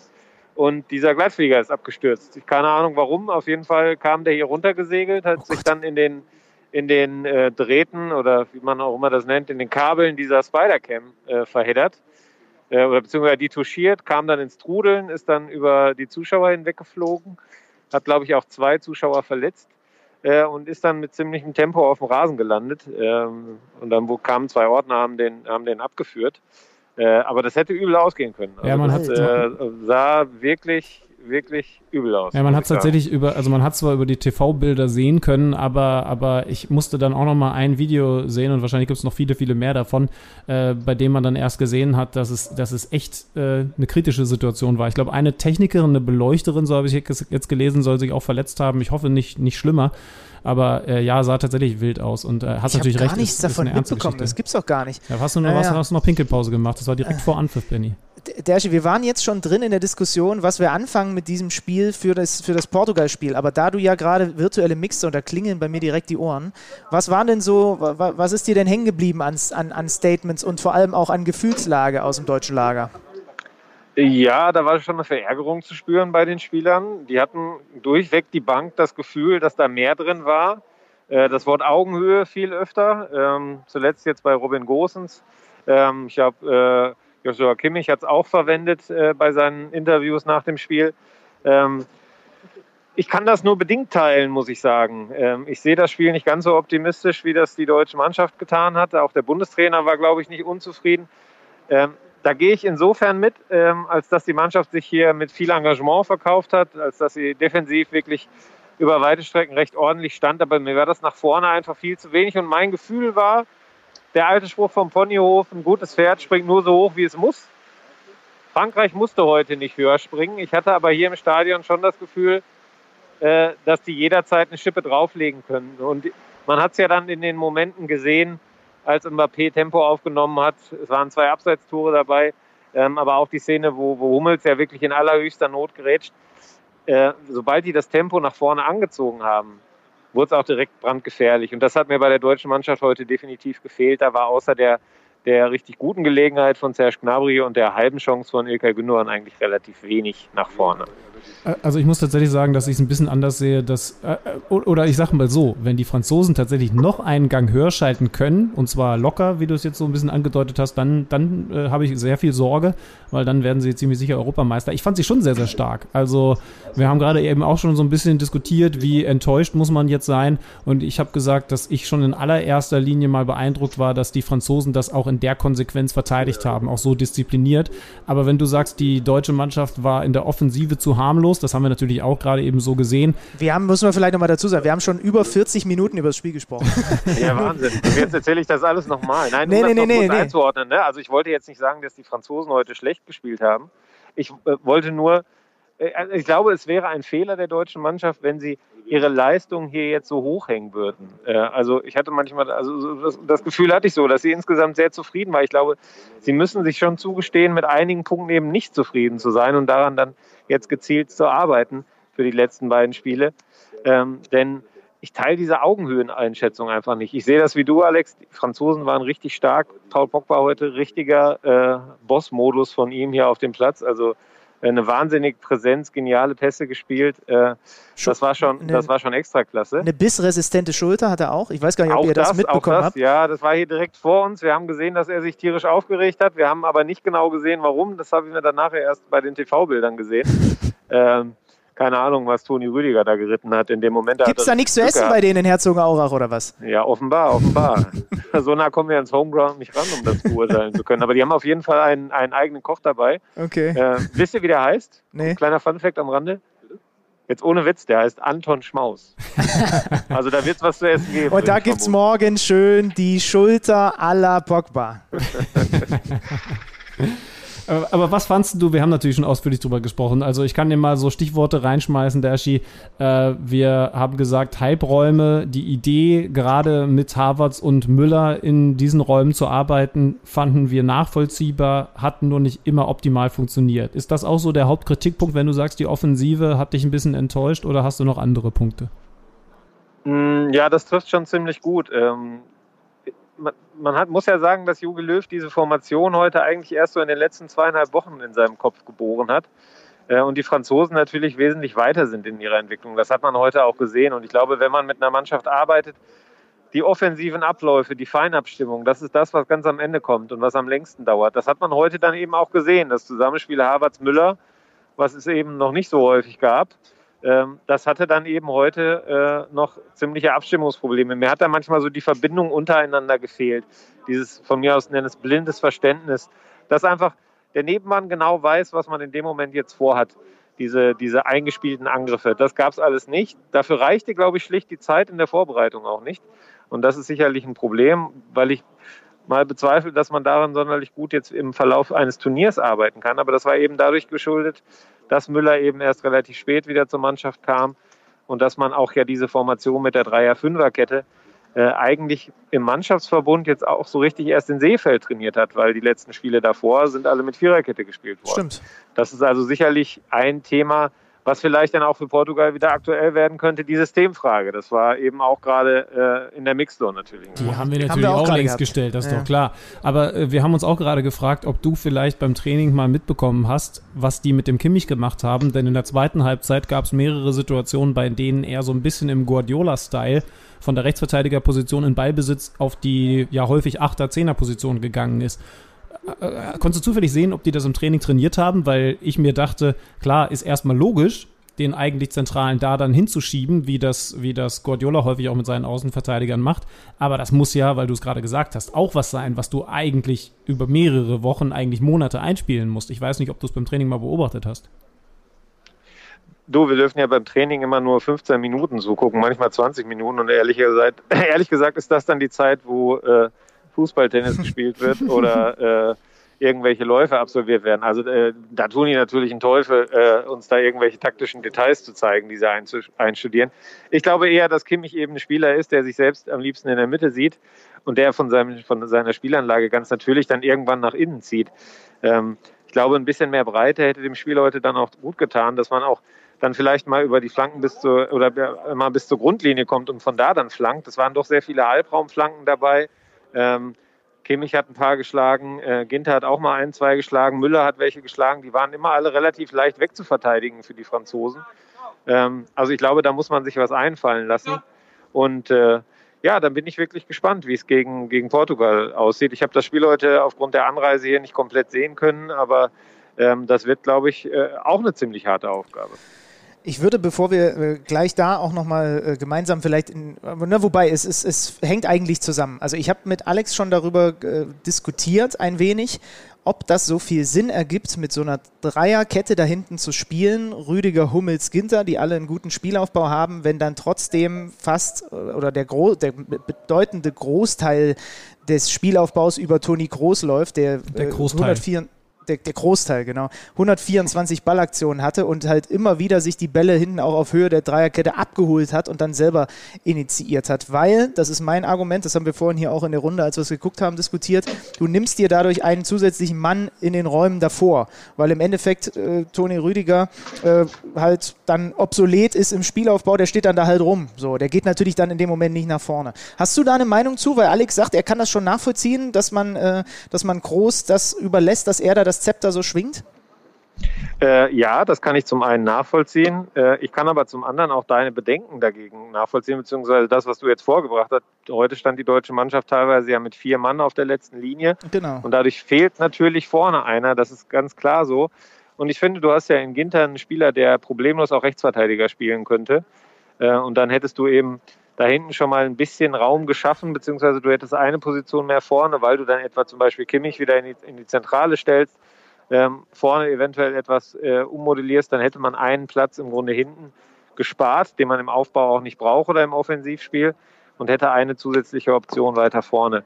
Ähm, das würde mir persönlich besser gefallen. Ich finde, das ist eine der Erkenntnisse des Spiels heute, dass eben im Grunde der Aufbau mit Groß und der Dreierkette nicht optimal ist. Mhm. Zum Abschluss noch, weil, weil der Name hier natürlich auch schon gefallen ist. Was ist mit den Goretzka? Ich sag's einmal kurz so, wie, wie, wie da, wo er herkommt.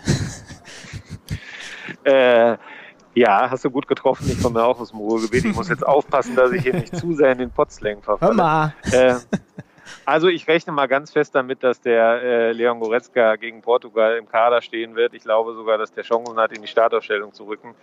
Ähm, dass er heute nicht dabei war, war, glaube ich, auch so ein bisschen der Situation geschuldet. 26 Mann im Kader, äh, im Aufgebot, 23 nur im Spieltagskader. Das fand Joachim Löw ziemlich blöd.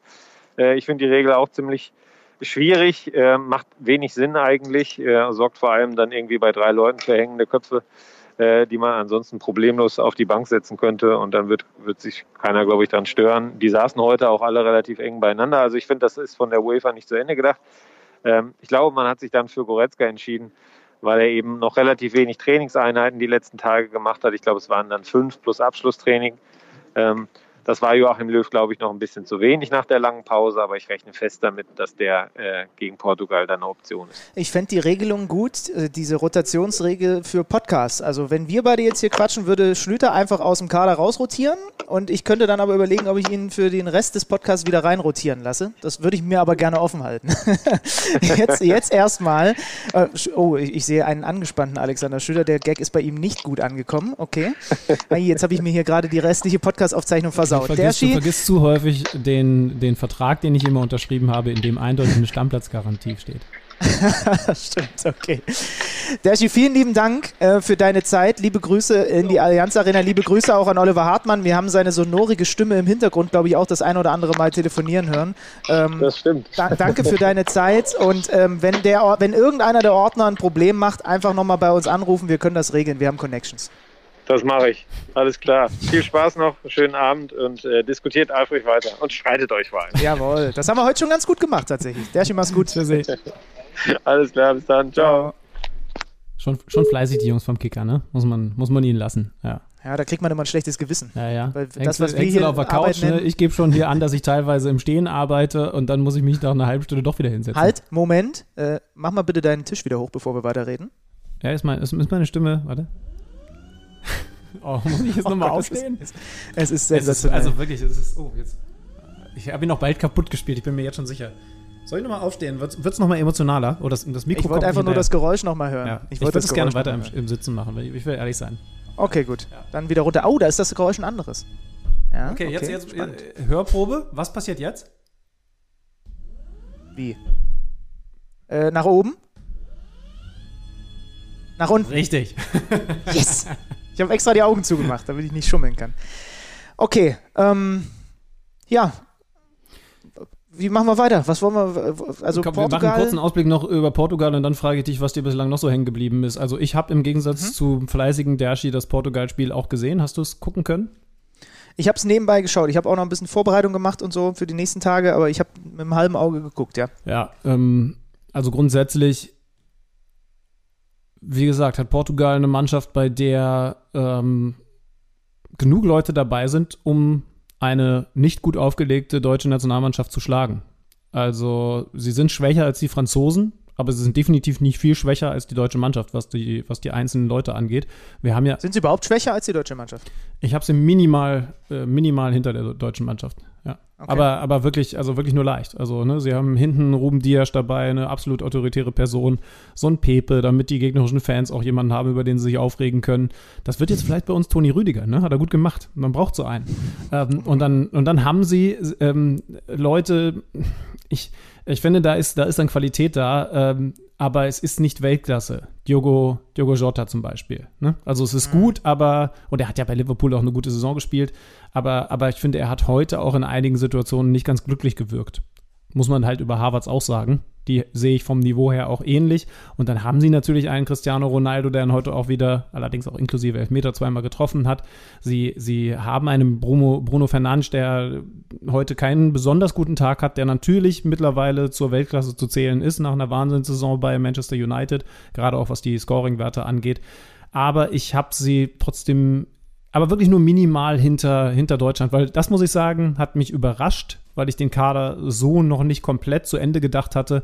Ich habe es dann erst bei der Aufstellung gegen die tapfer kämpfenden Ungarn gesehen, gegen die man übrigens auch stolpern kann. Ne? Also es war ja ein ja, sehr Respekt spät entstandener Sieg, ja, ja, aber trotzdem auch ein völlig verdienter Sieg. Also sie haben auch in der ersten Halbzeit große Chancen vergeben, die Portugiesen.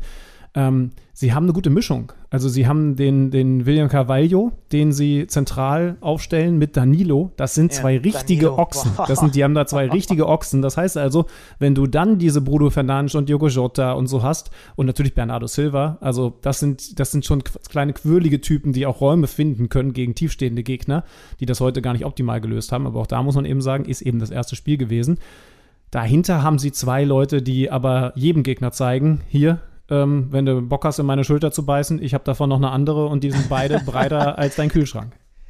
Die alte christliche Maxime, wenn du mir in die Schulter beißt, halte ich dir die andere auch noch hin. Äh, aber das spricht doch eigentlich noch mehr für Goretzka, oder? Wenn ich jetzt da gerade mir nochmal die Aufstellung angucke ja. mit Carvalho und Pereira, ganz im Ernst, da darfst du nicht mit Groß und Gündogan vom, vom Impuls jetzt gerade her spielen dagegen.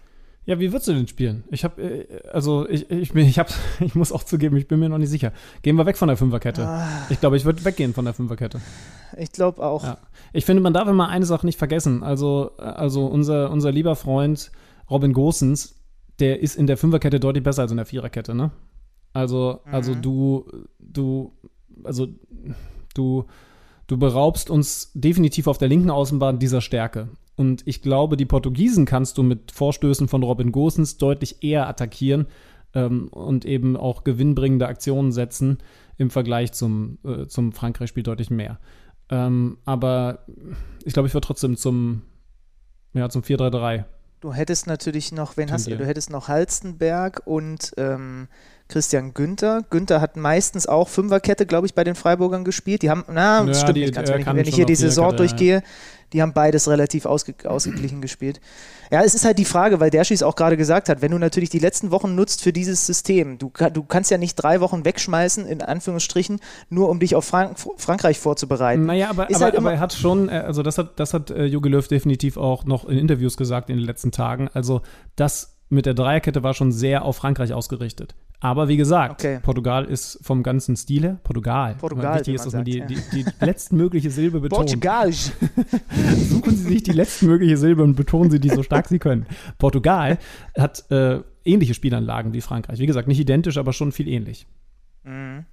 Soll ich mal übrigens sagen, es gibt jetzt noch einen kleinen Cliffhanger fürs Ende des Podcasts. Ich bin mir zu, also ich bin mir maximal zu 50 Prozent sicher, ob ich hier gleich aus diesem Raum noch rauskomme, weil ich vorhin, gerade als der Schi dran war, so halb im Hinter, äh, es kann sein, dass mich jemand eingeschlossen hat. Ist, aber werden wir gleich, werden wir gleich noch auflösen am Ende des du? Du bist Podcasts. auf dem, auf dem Magenta-Produktionsgelände. Genau. Ja, ja, ja. Genau, ja. Genau. Ja, wir haben spannend. hiervon geguckt. Ja, spannend. Kannst du vielleicht gleich eine, ach nee, das wissen die Leute dann ja nicht. Ja, du machst, ach nee, kannst du eine Story machen, dass die Leute dann nochmal auf deinen Instagram-Kanal gehen können, um zu sehen, ob du rausgefunden hast. Und das kann eine mega langweilige. Story sein. Ähm, Ja. Aber vielleicht Es ist ist es halt einfach auch die nur eine. Tür, die aufgeht. ja, oder halt nicht, ne? Und, äh, äh, so, Ja. aber, aber geht auf die Story von benny.zander.org. Dann könnt ihr. Wieso wird Ed Org? Ich bin zwar ein Herr der Ringe-Fan, aber so, na, egal. Also, unterm Strich, ähm, äh, übrigens auch, weil, weil du das Spiel gerade angesprochen hast, es ist schon befremdlich, ein volles Stadion in Budapest zu sehen. Ne? Ja. Ähm, Also, ja, gut, Ich bin egal. kein Virologe. Komm. Ich, also, also Wir- ich, ich finde es komisch, aber ich muss ehrlich sagen, ich kann, kannst du mir den Inzidenzwert von Budapest sagen? Also, ich finde es definitiv auch befremdlich, aber ich. Ist auch mit Tests vor Ort, habe ich Genau, gehört also und so weiter, ist- ne? Also, ist, und Impfen also, und allem. Wir, wir sind besser darin äh, und selbst da kann man uns noch gut kritisieren, äh, wenn es zum Beispiel um vermeintliche Elfmeter von Mats Hummels geht. Äh, lass uns lieber Klare über das Elfmeter. Reden. Ja. Ähm, ja gut, dann äh, lass uns doch mal, äh, jetzt wo wir so viel über die deutsche Mannschaft gesprochen haben, also die Gruppenkonstellation wie folgt. Nach Spieltag Nummer 1, wenig überraschend, Portugal und Frankreich, weil sie ihre Spiele gewonnen haben. Auf den Plätzen 1 und 2 jeweils drei Punkte. Die Portugiesen haben drei Tore geschossen, die Franzosen nur eins, deswegen Portugal auf 1, Frankreich auf 2, Deutschland auf der Da hat 3 jemand und mit dem gemacht, minus 3 Naja. Torverhältnis die Ungarn auf der 4. Und jetzt reden wir über den Rest des Turniers. Und ich würde vorschlagen, dass wir das tatsächlich ein bisschen chronologisch machen, denn eröffnet wurde das Turnier von der Mannschaft, die Alexander Schlüter in den Himmel über den grünen Klee und was man auch immer sonst noch so loben kann, getan hat. Italien hat die Türkei mit 3 zu 0 geschlagen. Und bevor du jetzt gleich hier deinen, deinen Senf dazu gibst, hören wir lieber den Mann aus dem Keller. Denn der hat sich gemeldet, die rote Laterne ging an. Es hat, also während du da eingeschlossen wurdest, hat es hier schon ein paar Mal geklopft von unten. Also äh, insofern ist es ganz okay, wenn wir ihn jetzt mal zur Sprache kommen lassen. Ich, ja. Ja, ha. Ich hab dir ge- ja, es hat länger gedauert, es ist die Nationalmannschaft. Es ist, ja, es ist Deutschland. Ist Neues aus dem Datenkeller. Präsentiert von Tipico Sportwetten. Italien ist ja trotz aller Jinx-Versuche des Kollegen Schlüters mit einem 3-0 gegen die Türkei hervorragend in das Turnier gestartet. Das 3-0 war dabei sogar der höchste Sieg in einem Auftaktspiel einer EM und nicht nur aufgrund dieses Ergebnisses lässt sich festhalten, die Italiener sind einer der Favoriten auf den Europameistertitel. Die Squadra Azzurra ist mittlerweile seit 28 Länderspielen unbesiegt. Länger ungeschlagen blieb das italienische Nationalteam nur zwischen 1935 und 39, also schon ein bisschen was her, damals 30 Länderspiele ohne Niederlage. Entscheidender Faktor für den italienischen Erfolg ist dabei nicht nur die wiedererstarkte Offensive rund um Ciro Immobile, sondern eben auch die schon fast typische defensive Stärke. Die Italiener sind seit neun Länderspielen ohne Gegentor und kassierten in den 33 Länderspielen unter der Ägide von Roberto Mancini nur ein einziges Mal mehr als ein Gegentor in einem Länderspiel. Insgesamt sogar nur 14 Gegentore in 33 Länderspielen. Eine weitere weiße Weste ist gegen die Schweiz also mehr als nur denkbar. Und auch Tipico setzt die Quote auf 1 zu 0 der Italiener mit 2,2 zu Recht sehr, sehr niedrig an. Neues aus dem Datenkeller. Präsentiert von Tipico Sportwetten. Fantastische Zahlen, die der liebe Freddy Tappe da in seinen Tab-Stats rausgesucht hat, wobei ich zur ganzen Vollständigkeit auch sagen muss, dass ich ihm erzählt habe, ich mache die Luke nur auf, wenn er mir gute Zahlen zu Italien liefert. Zu allen anderen Vereinen hätte ich nichts angenommen. Ich finde das ja echt spannend, dass er offensichtlich da unten so einen Knopf hat und da geht da eine rote Lampe bei dir an, äh, auch wenn er mal auf Toilette muss oder sowas. Ähm, kann sein. Aber dann hätte ich in den letzten Wochen wohl häufiger reagiert. Oh, das ist natürlich ärgerlich. ja, erklärt ein bisschen was. Ja, die Italiener, hey, ich will ganz ehrlich sein, ich hatte Besuch vor ein paar Tagen, nachdem die Italiener dieses Spiel schon gespielt hatten. Und äh, dann hat mich der Besuch hier gefragt, ja, wer ist denn so dein Favorit? Und ich gesagt, naja, um nicht Frankreich zu sagen, sag ich ähm, schon, schon die ganze Zeit Italien. Und er sagt, anstatt halt mir zum Beispiel zu erzählen, jo, guter Tipp und hat man jetzt auch gesehen, ja, das, das habe ich schon gehört, das sagen jetzt viele. und ich dachte mir so, nein, fuck you. Ich habe es vor dem 13-0 gesagt, aber jetzt bin ich natürlich damit nicht mehr alleine. Ja. ja, du hast natürlich auch viele Leute überhaupt darauf gebracht, ne? Also du, weil wir hier. Ich glaube, ich habe überhaupt die Italiener erst drauf gebracht. Genau, die wussten ja selber nicht, ob sie wollen. Aber dann haben sie gehört, KMD, Schlüter sagt, yo, ihr könnt. Und dann haben sie immer mal richtig. Ist schon krass, wie sie sich unter Mancini entwickelt haben. Ich werde morgen das Spiel gegen die Schweiz kommentieren. Da werde ich sie dann auch nochmal ganz intensiv äh, äh, sehen. Sie haben, muss man der, äh, dazu sagen, sie haben gegen eine schwache Türkei gespielt. Ja, die, also die Schweiz sollte vom, von Theorie her eigentlich ein anderes, äh, ein, ein anderes äh, Bild auf dem Platz abgeben und die Italiener mehr fordern. Äh, die Schweizer, die gegen Wales nur 1 zu 1 gespielt haben, also äh, unnötigerweise in Führung gegangen durch Embolo, dann passiv geworden, sinnlos sich eine kurz ausgeführte Ecke reinklingen lassen und am Ende nur 1-1 gespielt. Ja, aber tr trotzdem, auch wenn die Türken schwach waren, die Italiener, ich habe natürlich jetzt auch den Kader nochmal durchgearbeitet, äh, das ist, das ist Qualität. Du hast es gesagt und das ist auch Qualität, die nicht auf den ersten Blick Qualität ist, weil es eben so Namen sind, die man nicht alle unbedingt komplett immer auf dem Schirm hat, die in der Serie A, aber alle Stammspieler sind ähm, und äh, die, die steigen in, auf meiner Skala sind sie auch enorm gestiegen. Wie gesagt, auch wenn der Gegner schwach war im Auftaktspiel. Belgien hat als weiterer Favorit klar gegen Russland gewonnen. Ähm, da muss ich zugeben, das Spiel habe ich nur so mit einem Auge verfolgt, aber war dann schon standesgemäß, ne? Lukaku zweimal getroffen. Naja, das ist natürlich das Abendspiel an dem Tag gewesen, wo dann äh, im Endeffekt die ganze Fußballwelt unter Schock stand. Also auch der 1-0-Sieg von den, von den Finnen da gegen die Dänen. Ja, da wäre ich jetzt am Ende noch drauf zu sprechen ja. gekommen. Aber, ja, wir, ja, dann lass uns erstmal sportlich weiter durchgehen. Aber auch dieses, die, ich habe auch, dies, ja, die Belgier haben es 3-0 gewonnen äh, gegen, gegen die Russen. Dann äh, England mit einer sehr starken Anfangsphase gegen die Kroaten. Das Spiel habe ich gemacht. Ähm, richtig gut begonnen, erste 20 Minuten. Ähm, dann haben die Kroaten mal so ein bisschen das Tempo drosseln können, so wie sie es ja eigentlich vorhaben. Am Ende unterm Strich durch Sterling trotzdem ein verdienter Sieg für die Engländer, bei denen Jaden Sancho aus Taktikgründen nicht mal im Kader stand, hat Gareth Southgate gesagt.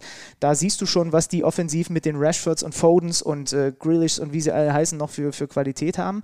Ähm, haben mich zumindest phasenweise überzeugt, die Engländer. Ist übrigens interessant, wie die Engländer das sehen. Ne? Also da hat sich jetzt ein Jose Mourinho ich sage mal Kenner des englischen Fußballs zu Wort gemeldet und hat gesagt, du musst für Jack Grealish irgendwie einen Platz finden in dieser Mannschaft. Ja. Der sagt das über Jack Grealish und nicht über Jaden Sancho, der nicht mal im Kader gestanden hat. Ne? Also da siehst du, dass Jaden Sancho auf den wir natürlich durch, durch die deutsche Brille geschaut viel mehr achten, gar nicht so sehr das Thema ist. Weil er eben nicht auf der Insel spielt. Ne? Da muss man immer mal, also ich finde es immer mal ganz interessant, wie das unterschiedlich betrachtet wird, dass die Leute natürlich da auch wissen, dass das ein großes Talent ist, das ist ja klar. Aber ist schon, ist schon spannend, weil so ein Grealish kennt natürlich in Deutschland wahrscheinlich jetzt nicht jeder, obwohl der da ein gefeierter, vor allen Dingen über seine technischen Qualitäten gefeierter Mittelfeldspieler ist. Ja, der ist irre. Also der ist einfach komplett durchgeknallt und deswegen äh, muss man ihn halt äh, gut finden. Und na gut, bei Sancho, sie sind ja nur noch angeblich 15 Millionen auseinander, Dortmund und Man Manchester United. Und dann äh, wäre er ja dann auf der Insel. Aber es ist schon krass, dass der Fokus da weg äh, so, so weg ist, wenn man für uns bei einem deutschen Top-Team spielt und da ja auch international. Das ist in England halt dann echt nochmal ein anderer Schnack. Österreich 3-1 gegen Nordmazedonien, Arnautovic unter anderem getroffen nach Einwechslung und dann hat er, ich weiß gar nicht genau, worüber er sich eigentlich so beklagt hat, aber David Alaba hat ihm dann den Maulkorb mit der Hand angelegt. Das ist so die Szene, die mir aus diesem Spiel am krassesten hängen geblieben ist. Äh, Goran Pandev, der ewige Goran, hat getroffen für die Nordmazedonier zwischendurch. Niederlande 3-2 gegen Ukraine. Das war ein sehr unterhaltsames Fußballspiel. Ich glaube, für mich nach dem Frankreich-Deutschland-Spiel qualitativ das Beste mhm. bis jetzt. Und das äh, sagt dann auch schon was aus, ne? Also ja, äh, ich habe es ich auch getwittert. Also die Ukraine, muss ich sagen, ist die Mannschaft, die ich am meisten unterschätzt habe. Ähm, ich, äh, ich sage jetzt nicht, dass die noch irgendwie überraschend ins Halbfinale zwingend kommen. Möglich ja, aber da müsste jetzt schon ganz viel laufen. Ich habe sie nur trotzdem bei weitem nicht so stark gesehen, wie ich sie jetzt einschätze. Holland hat dieses Spiel, die Niederlande hat dieses Spiel verdient gewonnen, aber die Ukraine und das ist so das Besondere an dieser Mannschaft, hat, obwohl Underdog nicht nur in diesem Duell, sondern eben auch, wenn man auf die Konstellationen schaut, wer sind die großen Nationen, wer sind die nicht so großen Nationen, einige richtig gute 1 gegen 1 Spieler, hat technische Qualitäten. Sie haben sich teilweise gegen das Pressing mehrfach spielerisch gelöst mit mutigen direkten Pässen. Also, das ist die Mannschaft, bei der ich jetzt tatsächlich sage, da freue ich mich aufs nächste Spiel, gucke ich mir auf jeden Fall an, mhm. weil, weil, weil die können was. Auch mit Zinchenko, der da, der da im Mittelfeld spielt, ein bisschen andere Position, wie gesagt, als bei Man City. Ich habe ja gesagt, da variiert er ja auch gerne, wie im Champions League-Finale, aber das ist wirklich eine spannende Mannschaft. Mhm. Bei den Tschechen muss man mal gucken, ob äh, Patrick Schick seinen Höhepunkt in diese, bei dieser Europameisterschaft schon hatte, mit dem Tor des, des Turniers bislang. Es ist zu vermuten. Also in Glasgow, übrigens Gänsehautmoment, wenn die Schotten anfangen, in, ich weiß nicht, 25 Prozent Auslastung im Hampton Park ihre Nationalhymne zu singen, ähm, das ist. Äh, das ist schon was ganz Besonderes und da muss ich, ich, ich nehme dich gerne mit. Ich, ich, ich, muss da irgendwann hin und Fußball gucken in Glasgow. Das haben mir jetzt auch im Umfeld dieses Spiels wieder so viele Leute gesagt. Äh, am Ende aber Patrick Schick, der ihn von der Mittellinie die lange Nase dreht. Ganz interessant, sie, die Tschechen haben mit Darida genau das schon in der ersten Halbzeit mal versucht, weil sie wussten, der David Marshall, der, der, der schottische Schlussmann, der steht noch weiter vorm Tor als Manuel Neuer. Das ist bekannt. Und in der ersten Halbzeit bei der, bei Rieder war es nicht genau genug und dann kommt aber Patrick Schick und er trifft ihn perfekt. Hast du die Flugkurve im, im Blick, wie sich der Ball reindreht dann auch noch? Ne? Er, also du, er trifft ihn mit genau der richtigen Höhe, dass er reingeht, ohne dass Marshall ihn noch bekommt und auch mit genau dem richtigen der Bahn. Also dieses Tor wird in ganz, ganz vielen EM-Rückblicken und nicht nur was, diese, was dieses Turnier angeht, immer wieder auftauchen, weil so ein Tor schießt du nur einmal in deinem Leben. Die Polen haben enttäuscht, 1 zu 2 gegen die Slowakei, die eine kämpferisch gute Leistung abgeliefert haben, aber die eigentlich nicht die Qualität in der Mannschaft haben, als dass sie dieses Spiel so gewinnen sollten, wenn es normal läuft. Äh, jetzt ist Polen auch nicht mit der Weltauswahl angereist, aber das fand ich schon enttäuschend. Also war für mich ja. Äh, eine der Platzverweis gab es noch, ne? Ja, ja. Ja, ja, aber, aber das fand ich tatsächlich enttäuschend. Äh, Spanien, Schweden ähm, habe ich nur in den Highlights gesehen, muss ich zugeben. Da kann ich wenig zu sagen. Ich habe es äh, nebenbei äh, laufen gehabt, war aber da auch noch äh, in einer anderen Sendung, wo das nebenbei quasi mit, mit Thema war. Äh, naja, die Spanier haben sich so ein bisschen an eigenem Ballbesitz ergötzt. Da war die Quote am Ende bei, es ist, ey, das ist ja äh, tatsächlich 85 Prozent naja, naja, Ballbesitz. Äh, man muss aber schon aller Fairness halber noch dazu sagen, 17 Torschüsse, da waren einige Hochkaräter dabei. Spanien anhand der Chancen, die sich herausarbeiten. Die Schweden haben auch ein, zwei richtig gute gehabt. Ja, ein Riesending ne? von Markus Berg. Ne? Ein, ein, Markus, ähm, ein Markus Berg, Mario Gomez Gedächtnisding. Ja. Hatte, glaube ich, aber Morata auf der anderen Seite auch. Also die, die Spanier müssen eigentlich anhand des Spielverlaufs das Spiel gewinnen, was sie nicht tun und das erste Mal zwei Punkte direkt liegen lassen ist das einzige Spiel gewesen, das ich bislang wirklich nicht geschaut habe, weil ich da ausnahmsweise selber mal Sport gemacht habe.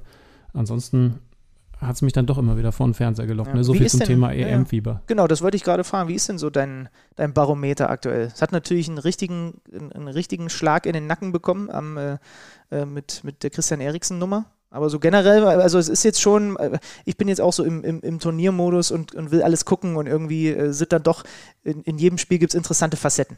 So.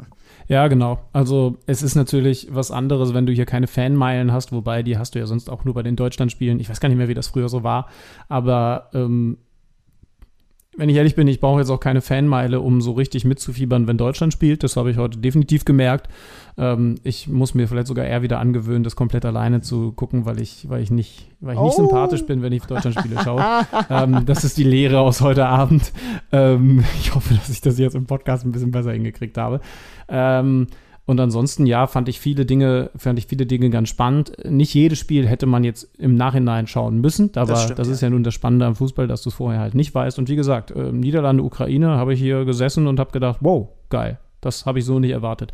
Ähm, und ja, dann mit den, mit den Fans mal, mal mehr, mal noch mehr, ähm, ist das natürlich auch noch mal so ein bisschen neu aufgefrischtes Gefühl, das stimmt schon.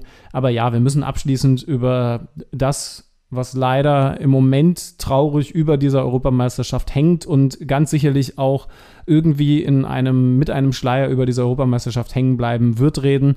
Äh, Christian Eriksen, es wurde logischerweise schon auf so vielen Kanälen und Ebenen über diese Situation geredet.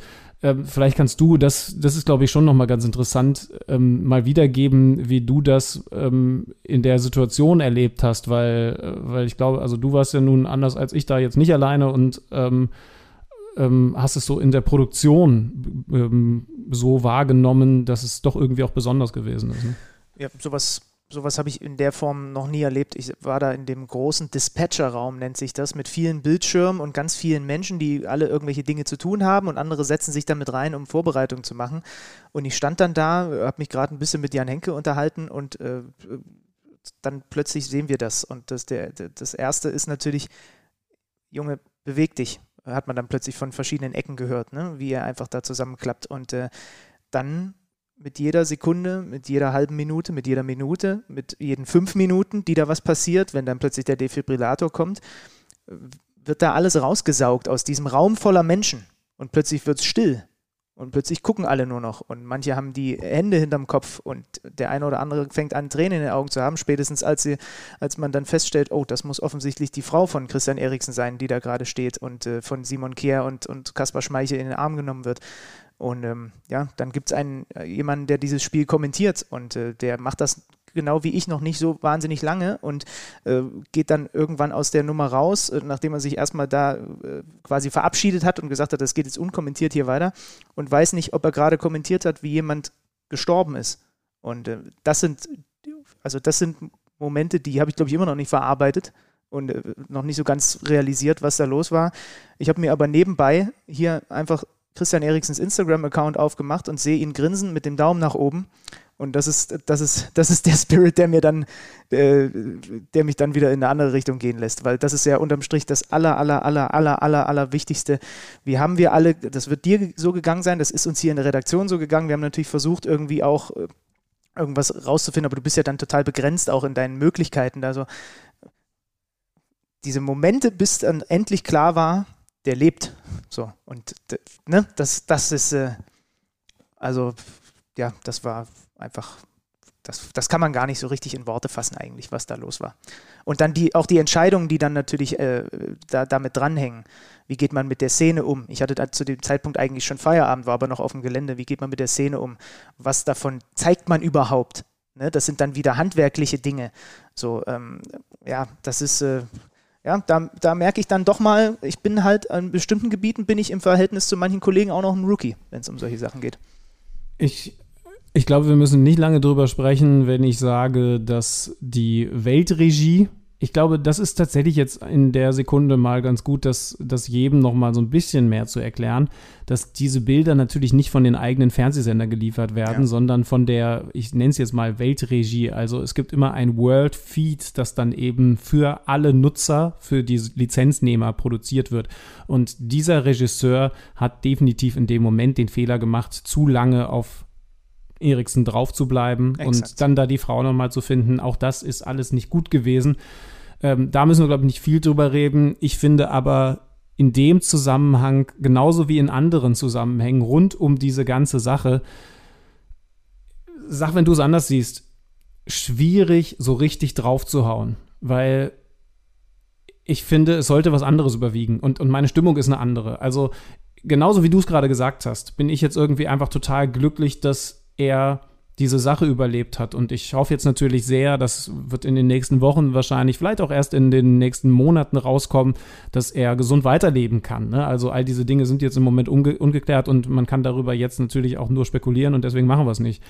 Ähm, ich finde schwierig jetzt draufzuhauen, dass der Regisseur da einen ganz miesen Job gemacht hat. Ich finde schwierig zu bewerten, ob die einzelnen Sender, also sowohl Magenta als auch das ZDF, jetzt früher aus dem Programm, also aus dem Live-Programm hätten rausgehen sollen. Denn zum Glück, und das ist das Einzige, was ich loswerden will zu dem Thema, zum Glück sind das alles Situationen, auf die du dich nicht vorbereitest. Und das auch nachvollziehbarerweise. Denn es wäre zu viel verlangt, wenn du eine Besprechung vor so einem EM-Turnier hättest und man müsste zwingend sagen, was ist denn eigentlich, wenn einer droht zu versterben? Was machen wir dann mit den Kameras? Das sind absolute Sondersituationen, die man besser lösen kann, aber die eben so besonders sind, dass ich es falsch fände, da total drauf zu hauen. Da kommen wir dann natürlich auch zu der Thematik, die im Anschluss dann stattgefunden hat. Ja, lass mich da kurz noch ein was zu sagen. Ähm es ist immer leicht, erstens maximal ein Viertel Ahnung von der Materie zu haben. Und überraschenderweise die meisten Leute, die Fernsehsendungen sehen, wissen nicht, wie Fernsehsendungen entstehen und was im Hintergrund passiert. Und die checken zum Beispiel auch nicht, warum ein Kommentator mal irgendwas übersieht, weil er gerade tausend andere Sachen auf dem Ohr hat und andere Sachen nachguckt und was weiß ich nicht alles. Es ist immer leicht, zu Hause auf dem Sofa zu sitzen, nicht in dieser Extremsituation gewesen zu sein und dann mal schnell auf Twitter, ähm, am Idealfall noch in der Unterhose da sitzend, rauszuhauen, dass die jetzt alle entlassen gehören. Das ja, ist genau. nichts. Das, das, will ich damit ja? sagen. Ja. Ähm, es, es, es, es, mag sein, dass der Regisseur da einen sehr schlechten Job gemacht hat. Und es mag auch mal sein, dass in einer anderen Situation ein Fußballkommentator einen schlechten Job macht. Aber du hast recht, das ist für Außenstehende, und das sind wir ja oft genug selber, saumäßig schwer zu bewerten. Aber wisst ihr, was das Gute ist? Es ist auch nicht nötig. Und Exakt. wenn das so schwer ist, dann lässt man es am besten einfach. Denn du hast natürlich völlig recht. Es gibt Situationen, in denen ein Kommentator was übersieht, weil gerade was auch immer Kurioses passiert ist. Das haben wir tatsächlich beide selber schon genug erlebt. Und ganz ehrlich, das ist die Erfahrung, die ich auch gemacht habe, auch mit dem persönlichen, privaten Umfeld die wenigsten haben auch nur einen Hauch einer Ahnung, wie so eine Sendung gemacht wird. Und wie gesagt, wir sind auch beides Jungs, die, die deutlich weniger Erfahrung in diesem Bereich, in dieser Branche haben als andere alte Haudegen, die aber eben genauso mal falsch liegen können, weil äußere Umstände komisch sind. Und wir wissen nicht, was mit diesem Regisseur gewesen ist. Vielleicht hat es falsch gemacht, ähm, also er hat es definitiv in dem Sinne falsch gemacht, dass sie früher hätten mit der Kamera weggehen müssen, beziehungsweise diese Bilder nicht hätten rausdrücken dürfen. Aber wissen wir denn, unter welchen Umständen der da gearbeitet hat, so sicher, dass wir jetzt verlangen können, dass der gefeuert werden muss. Nein, tun wir nicht. Und wie gesagt, wir müssen das auch nicht öffentlich äußern. Und ich glaube, das ist nochmal ein wichtiger Punkt. Gerade wenn wir sehen, was da passiert und wenn wir sehen, dass so schlimme Dinge passieren können. Und ähm, ja, bei mir ist dann zumindest immer der Impuls da, eher demütig zu werden. Und äh, ich finde, zum Beispiel sich über einen Fußballkommentator oder in dem Fall einen Regisseur aufzuregen, wird so klein in so einem Moment, Exakt, dass es genau. überflüssig ist. Ja, es ist, wie du sagst, es ist überflüssig, es ist nicht nötig und es ist vielleicht auch einfach mal geboten, auch wenn ich weiß, dass ich da dem Zeitgeist äh, komplett hinterherlaufe und der in eine ganz andere Richtung geht. Wenn sowas ist, muss man auch nichts twittern übrigens. Man kann auch einmal, ich weiß, dass das für viele auch eine Art von Kompensierung ist oder so, weil ne, mit negativer Energie, mit negativen Dingen äh, ist ja auch nicht gut umgehen. Äh, das ist so wie zum Beispiel, das wirst du auch schon mal erlebt haben, äh, wenn man in einem Kino ist und es kommt ein Film und da ist eine eine, ich sag mal, eine, eine Szene, die auf Stille gemacht ist und auf Emotionen. Es gibt Leute, die sind dafür nicht gemacht, damit umzugehen und da dreht sich der eine dann zu seinem Kumpel um und muss irgendeinen blöden Scherz machen, weil er nicht mit sich selbst die Situation in dem Moment aushalten kann. Verstehst du, was ich meine? Und ich glaube, in so eine Richtung geht sowas auch. Aber man muss nicht immer über Social Media kompensieren. Ich mache das auch ab und zu oder oft genug. Aber in solchen Extremsituationen ist das doch wirklich nebensächlich. Und da kann man auch mal, ich weiß gar nicht, wer es wieder getwittert hat, es ist die höchste Kunst für Leute, die auf Twitter, auf Instagram, bei Facebook und sonst wo sind, auch einfach in solchen Momenten mal nichts zu sagen, zu twittern, zu machen. Und trotzdem brauche ich noch deine Einschätzung, soweit möglich, zu der Thematik, die ich jetzt gerade schon ansprechen wollte. Hätte das ist jetzt einfach nur die Frage, die im Raum stand, die ich hier wiedergebe. Hätte dieses Spiel fortgesetzt werden sollen, werden dürfen? Ähm, wer hätte diese Entscheidung treffen können, treffen sollen?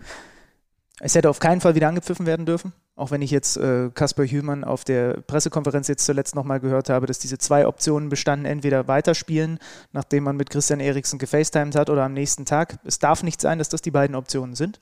Das ist ja. für mich außer, steht für mich außer Frage. Übrigens ganz kurz, ich verstehe es auch nicht, dass das die beiden Optionen sind. Also es ist sicherlich kompliziert, weil man einen Zeitplan hat, aber ähm, und, und wie gesagt, da bin ich auch kein, definitiv kein Experte, aber vom logischen Menschenverstand muss es doch andere Timeslots geben. Also wo wäre jetzt im Detail das Problem gewesen, dieses Spiel zum Beispiel heute erst stattfinden zu lassen? Und von mir aus auch parallel dann ist das halt in dem erklären. Fall so gelaufen. Aber, aber natürlich viel, viel besser, weil eine Mannschaft drüber nachdenken kann. Und vor allen Dingen gib ihnen halt dann die Zeit. Spiel es auf keinen Fall mehr dann und dann gib ihnen halt die Zeit. Ähm, und wie gesagt, es, es haben jetzt viele gesagt, dass ähm, sie einfach die, die, die Entscheidung gar nicht in die Hände der Spieler hätten geben dürfen. Ähm, das ist sicherlich auch ein Punkt. Ich muss ganz ehrlich sagen, ich weiß es nicht. Michael Ballack hat vorhin gesagt, das ist eine Situation, da muss man sich fragen, ob es überhaupt eine komplett richtige Entscheidung gibt. Ich finde zumindest, also das kann sein, ich würde zumindest mal so weit gehen, zu sagen, dass ich sie nicht bewerten kann. Mhm. Ähm, ja, ich, ich, bin bei dir, also, äh, also, also ich kann, also das ist das Einzige, wo ich, wo ich komplett mitgehe. Es kann nicht sein, dass das die einzigen beiden Möglichkeiten sind, dieses Spiel entweder direkt noch fortzusetzen oder am nächsten Vormittag, so wie, so wie Dänemarks Trainer das dann wiedergegeben hat. Aber alles weitere finde ich super schwer zu bewerten. Auch wenn man natürlich Tendenzen hat in der eigenen Meinung. Ja, natürlich dann, kriegt es wieder so ein Geschmäckle von wegen, es ist doch nur ein moderner Gladiatorenkampf, ne? Und äh, du hast immer auch Verbandsebenen dahinter, die immer ein Geschmäckle mit sich bringen. Ja, auch das, also wir sind weit weg. Was weiß ich, also keine Ahnung. Du kannst auch den Leuten da nicht in die Köpfe reingucken, wie sind die Entscheidungen genau gefallen. Dazu bin ich einfach zu weit weg, um da wirklich jetzt hier am Ende irgendwo da nochmal drauf zu hauen oder da zu sagen, das hätte anders laufen müssen. Ähm, ich finde den Satz schon nicht so verkehrt zu sagen. Da muss man die Spieler vielleicht auch ein bisschen vor sich selber schützen. Ähm, ja, ich glaube, mit, mit dieser Aussage von uns beiden, dass es nicht gut ist, dass es nur diese beiden Optionen gibt, ähm, sind wir da ganz gut unterwegs. Ja, und sind natürlich in erster Linie happy, dass es Christian Eriksen insofern in Anführungszeichen gut geht, dass er, dass er stabil ist und dass er eben in der Lage ist, solche Grüße rauszuschicken und sich zu bedanken bei den Leuten, die eben für ihn gebetet haben, an ihn gedacht haben, was auch immer. Ähm, das ist jetzt äh, zum Abschluss nochmal das schwere Thema gewesen, ähm, aber natürlich müssen wir darüber auch reden. Ein bisschen vorausblicken können wir. Also erst einmal können wir festhalten, dass wir uns am Samstagabend zusammenschalten. Ne? Ja. Dann, dann bin ich auch wieder in München. Das wird übrigens spektakulär. Guck. Also, wenn du gleich noch deine Story machst, ob du aus diesem Laden noch rausfindest, kann ich eine Story machen, wie ich dieses Spiel gucken werde. Denn ich werde in ein Flugzeug steigen um 19.55 Uhr. Anpfiff der Partie ist um 18 Uhr. Ja, Jetzt kannst du dir selber vorstellen, dass ich das wahrscheinlich auf mobilen Devices irgendwie hinkriege. Wer hat das denn wieder geplant im Hause Schlüter? Hä? Es war überraschenderweise der günstigste Flug. Ja, ja, Jetzt ja, weiß ich auch warum. Oh, weil wahrscheinlich Mann, niemand anders so doof ist, da zu fliegen. Aber was ich eben deswegen machen kann, ist direkt nach Abpfiff in die Luft, in München ankommen, vom Flughafen zu dir, am besten in einen aufgeschlossenen Raum und wir können direkt dann aufzeichnen. Ja, dann machen wir das so. Ist ohnehin dieser zweite Gruppenspieltag, also wie, wie gesagt, Italien, Schweiz finde ich ist ein, ist ein, schönes Duell, sage ich jetzt nicht nur, weil ich selber mache. Äh, Niederlande, Österreich äh, äh gucke ich mir auf jeden Fall an. Ähm, die Engländer gegen die Schotten, das ist glaube ich die 100, weiß nicht, 144. Auflage oder mittlerweile dieses Duells da in Wembley und dann natürlich Portugal gegen Deutschland. Ähm, da sind einige interessante Duelle dabei in den kommenden Tagen. Und übrigens, um es noch einmal mit der Klammer zu versuchen, also ich bleibe dabei, das war kein enttäuschender Auftritt der Nationalmannschaft, dass die Meinungen da auseinandergehen. Das ist ja gerade das Schöne beim Fußball. Aber was passiert, wenn wir jetzt gegen Portugal verlieren? Ist dann tatsächlich groß Krisenstimmung? Ja, Denn klar. passieren kann das ja. Ja, ne? natürlich ist Also noch ist definitiv, und auch wenn wir morgen aufstehen, wird es nicht so sein, keine Krisenstimmung, aber eine zweite Niederlage in Folge, selbst wenn die auf eine ähnliche Art und Weise stattfindet, führt zwangsläufig zu Auweia, Auweia, die deutsche Mannschaft kann ausscheiden. Ja, ja, klar, das wird genauso passieren und dann bist du darauf irgendwie äh, musst du dich darauf einstellen, dass du gucken musst, dass du irgendwie mit einem hohen Sieg gegen die Ungarn irgendwie noch einer der besten Gruppen Dritten wirst. Na, herzlichen ja, damit Glückwunsch. Wir am Ende, damit wir am Ende doch irgendwie mit genauso vielen Punkten Nordmazedonien raushauen. Aber hey, dann ist das halt mal so. Dann, dann führt der Weg halt so zum Titel. Ja, naja, groß, also wir werden es auf jeden Fall für euch analysieren, wir geben uns Mühe und ja, wahrscheinlich werden wir auch wieder so ausufernd wie heute. Was anderes zu versprechen wäre großer Quatsch. Ja, genau. Ähm, da müsst ihr halt leider durch. Aber gut, wer das jetzt noch hört, ist ja durchge hat ja durchgezogen. Ist mir gerade aufgefallen. Ja, was man eben aber nicht wissen wird, ist, ob du aus diesem Raum rausgefunden hast. Wenn du das tun solltest, wenn du es irgendwie schaffst, heute noch ins Bett zu kommen, dann äh, wünsche ich dir eine gute Nacht und euch auf jeden Fall einen schönen Abend oder eben einen schönen Tag. Das kommt darauf an, wie fleißig der Benny jetzt noch ist, um das Ding hochzuladen. Bis Ja. Samstagabend. Ich gebe mir Mühe. Tschüss, macht's gut. Kicker meets the Zone, der Fußball-Podcast. Präsentiert von Tipico Sportwetten mit Alex Schlüter und Benny Zander.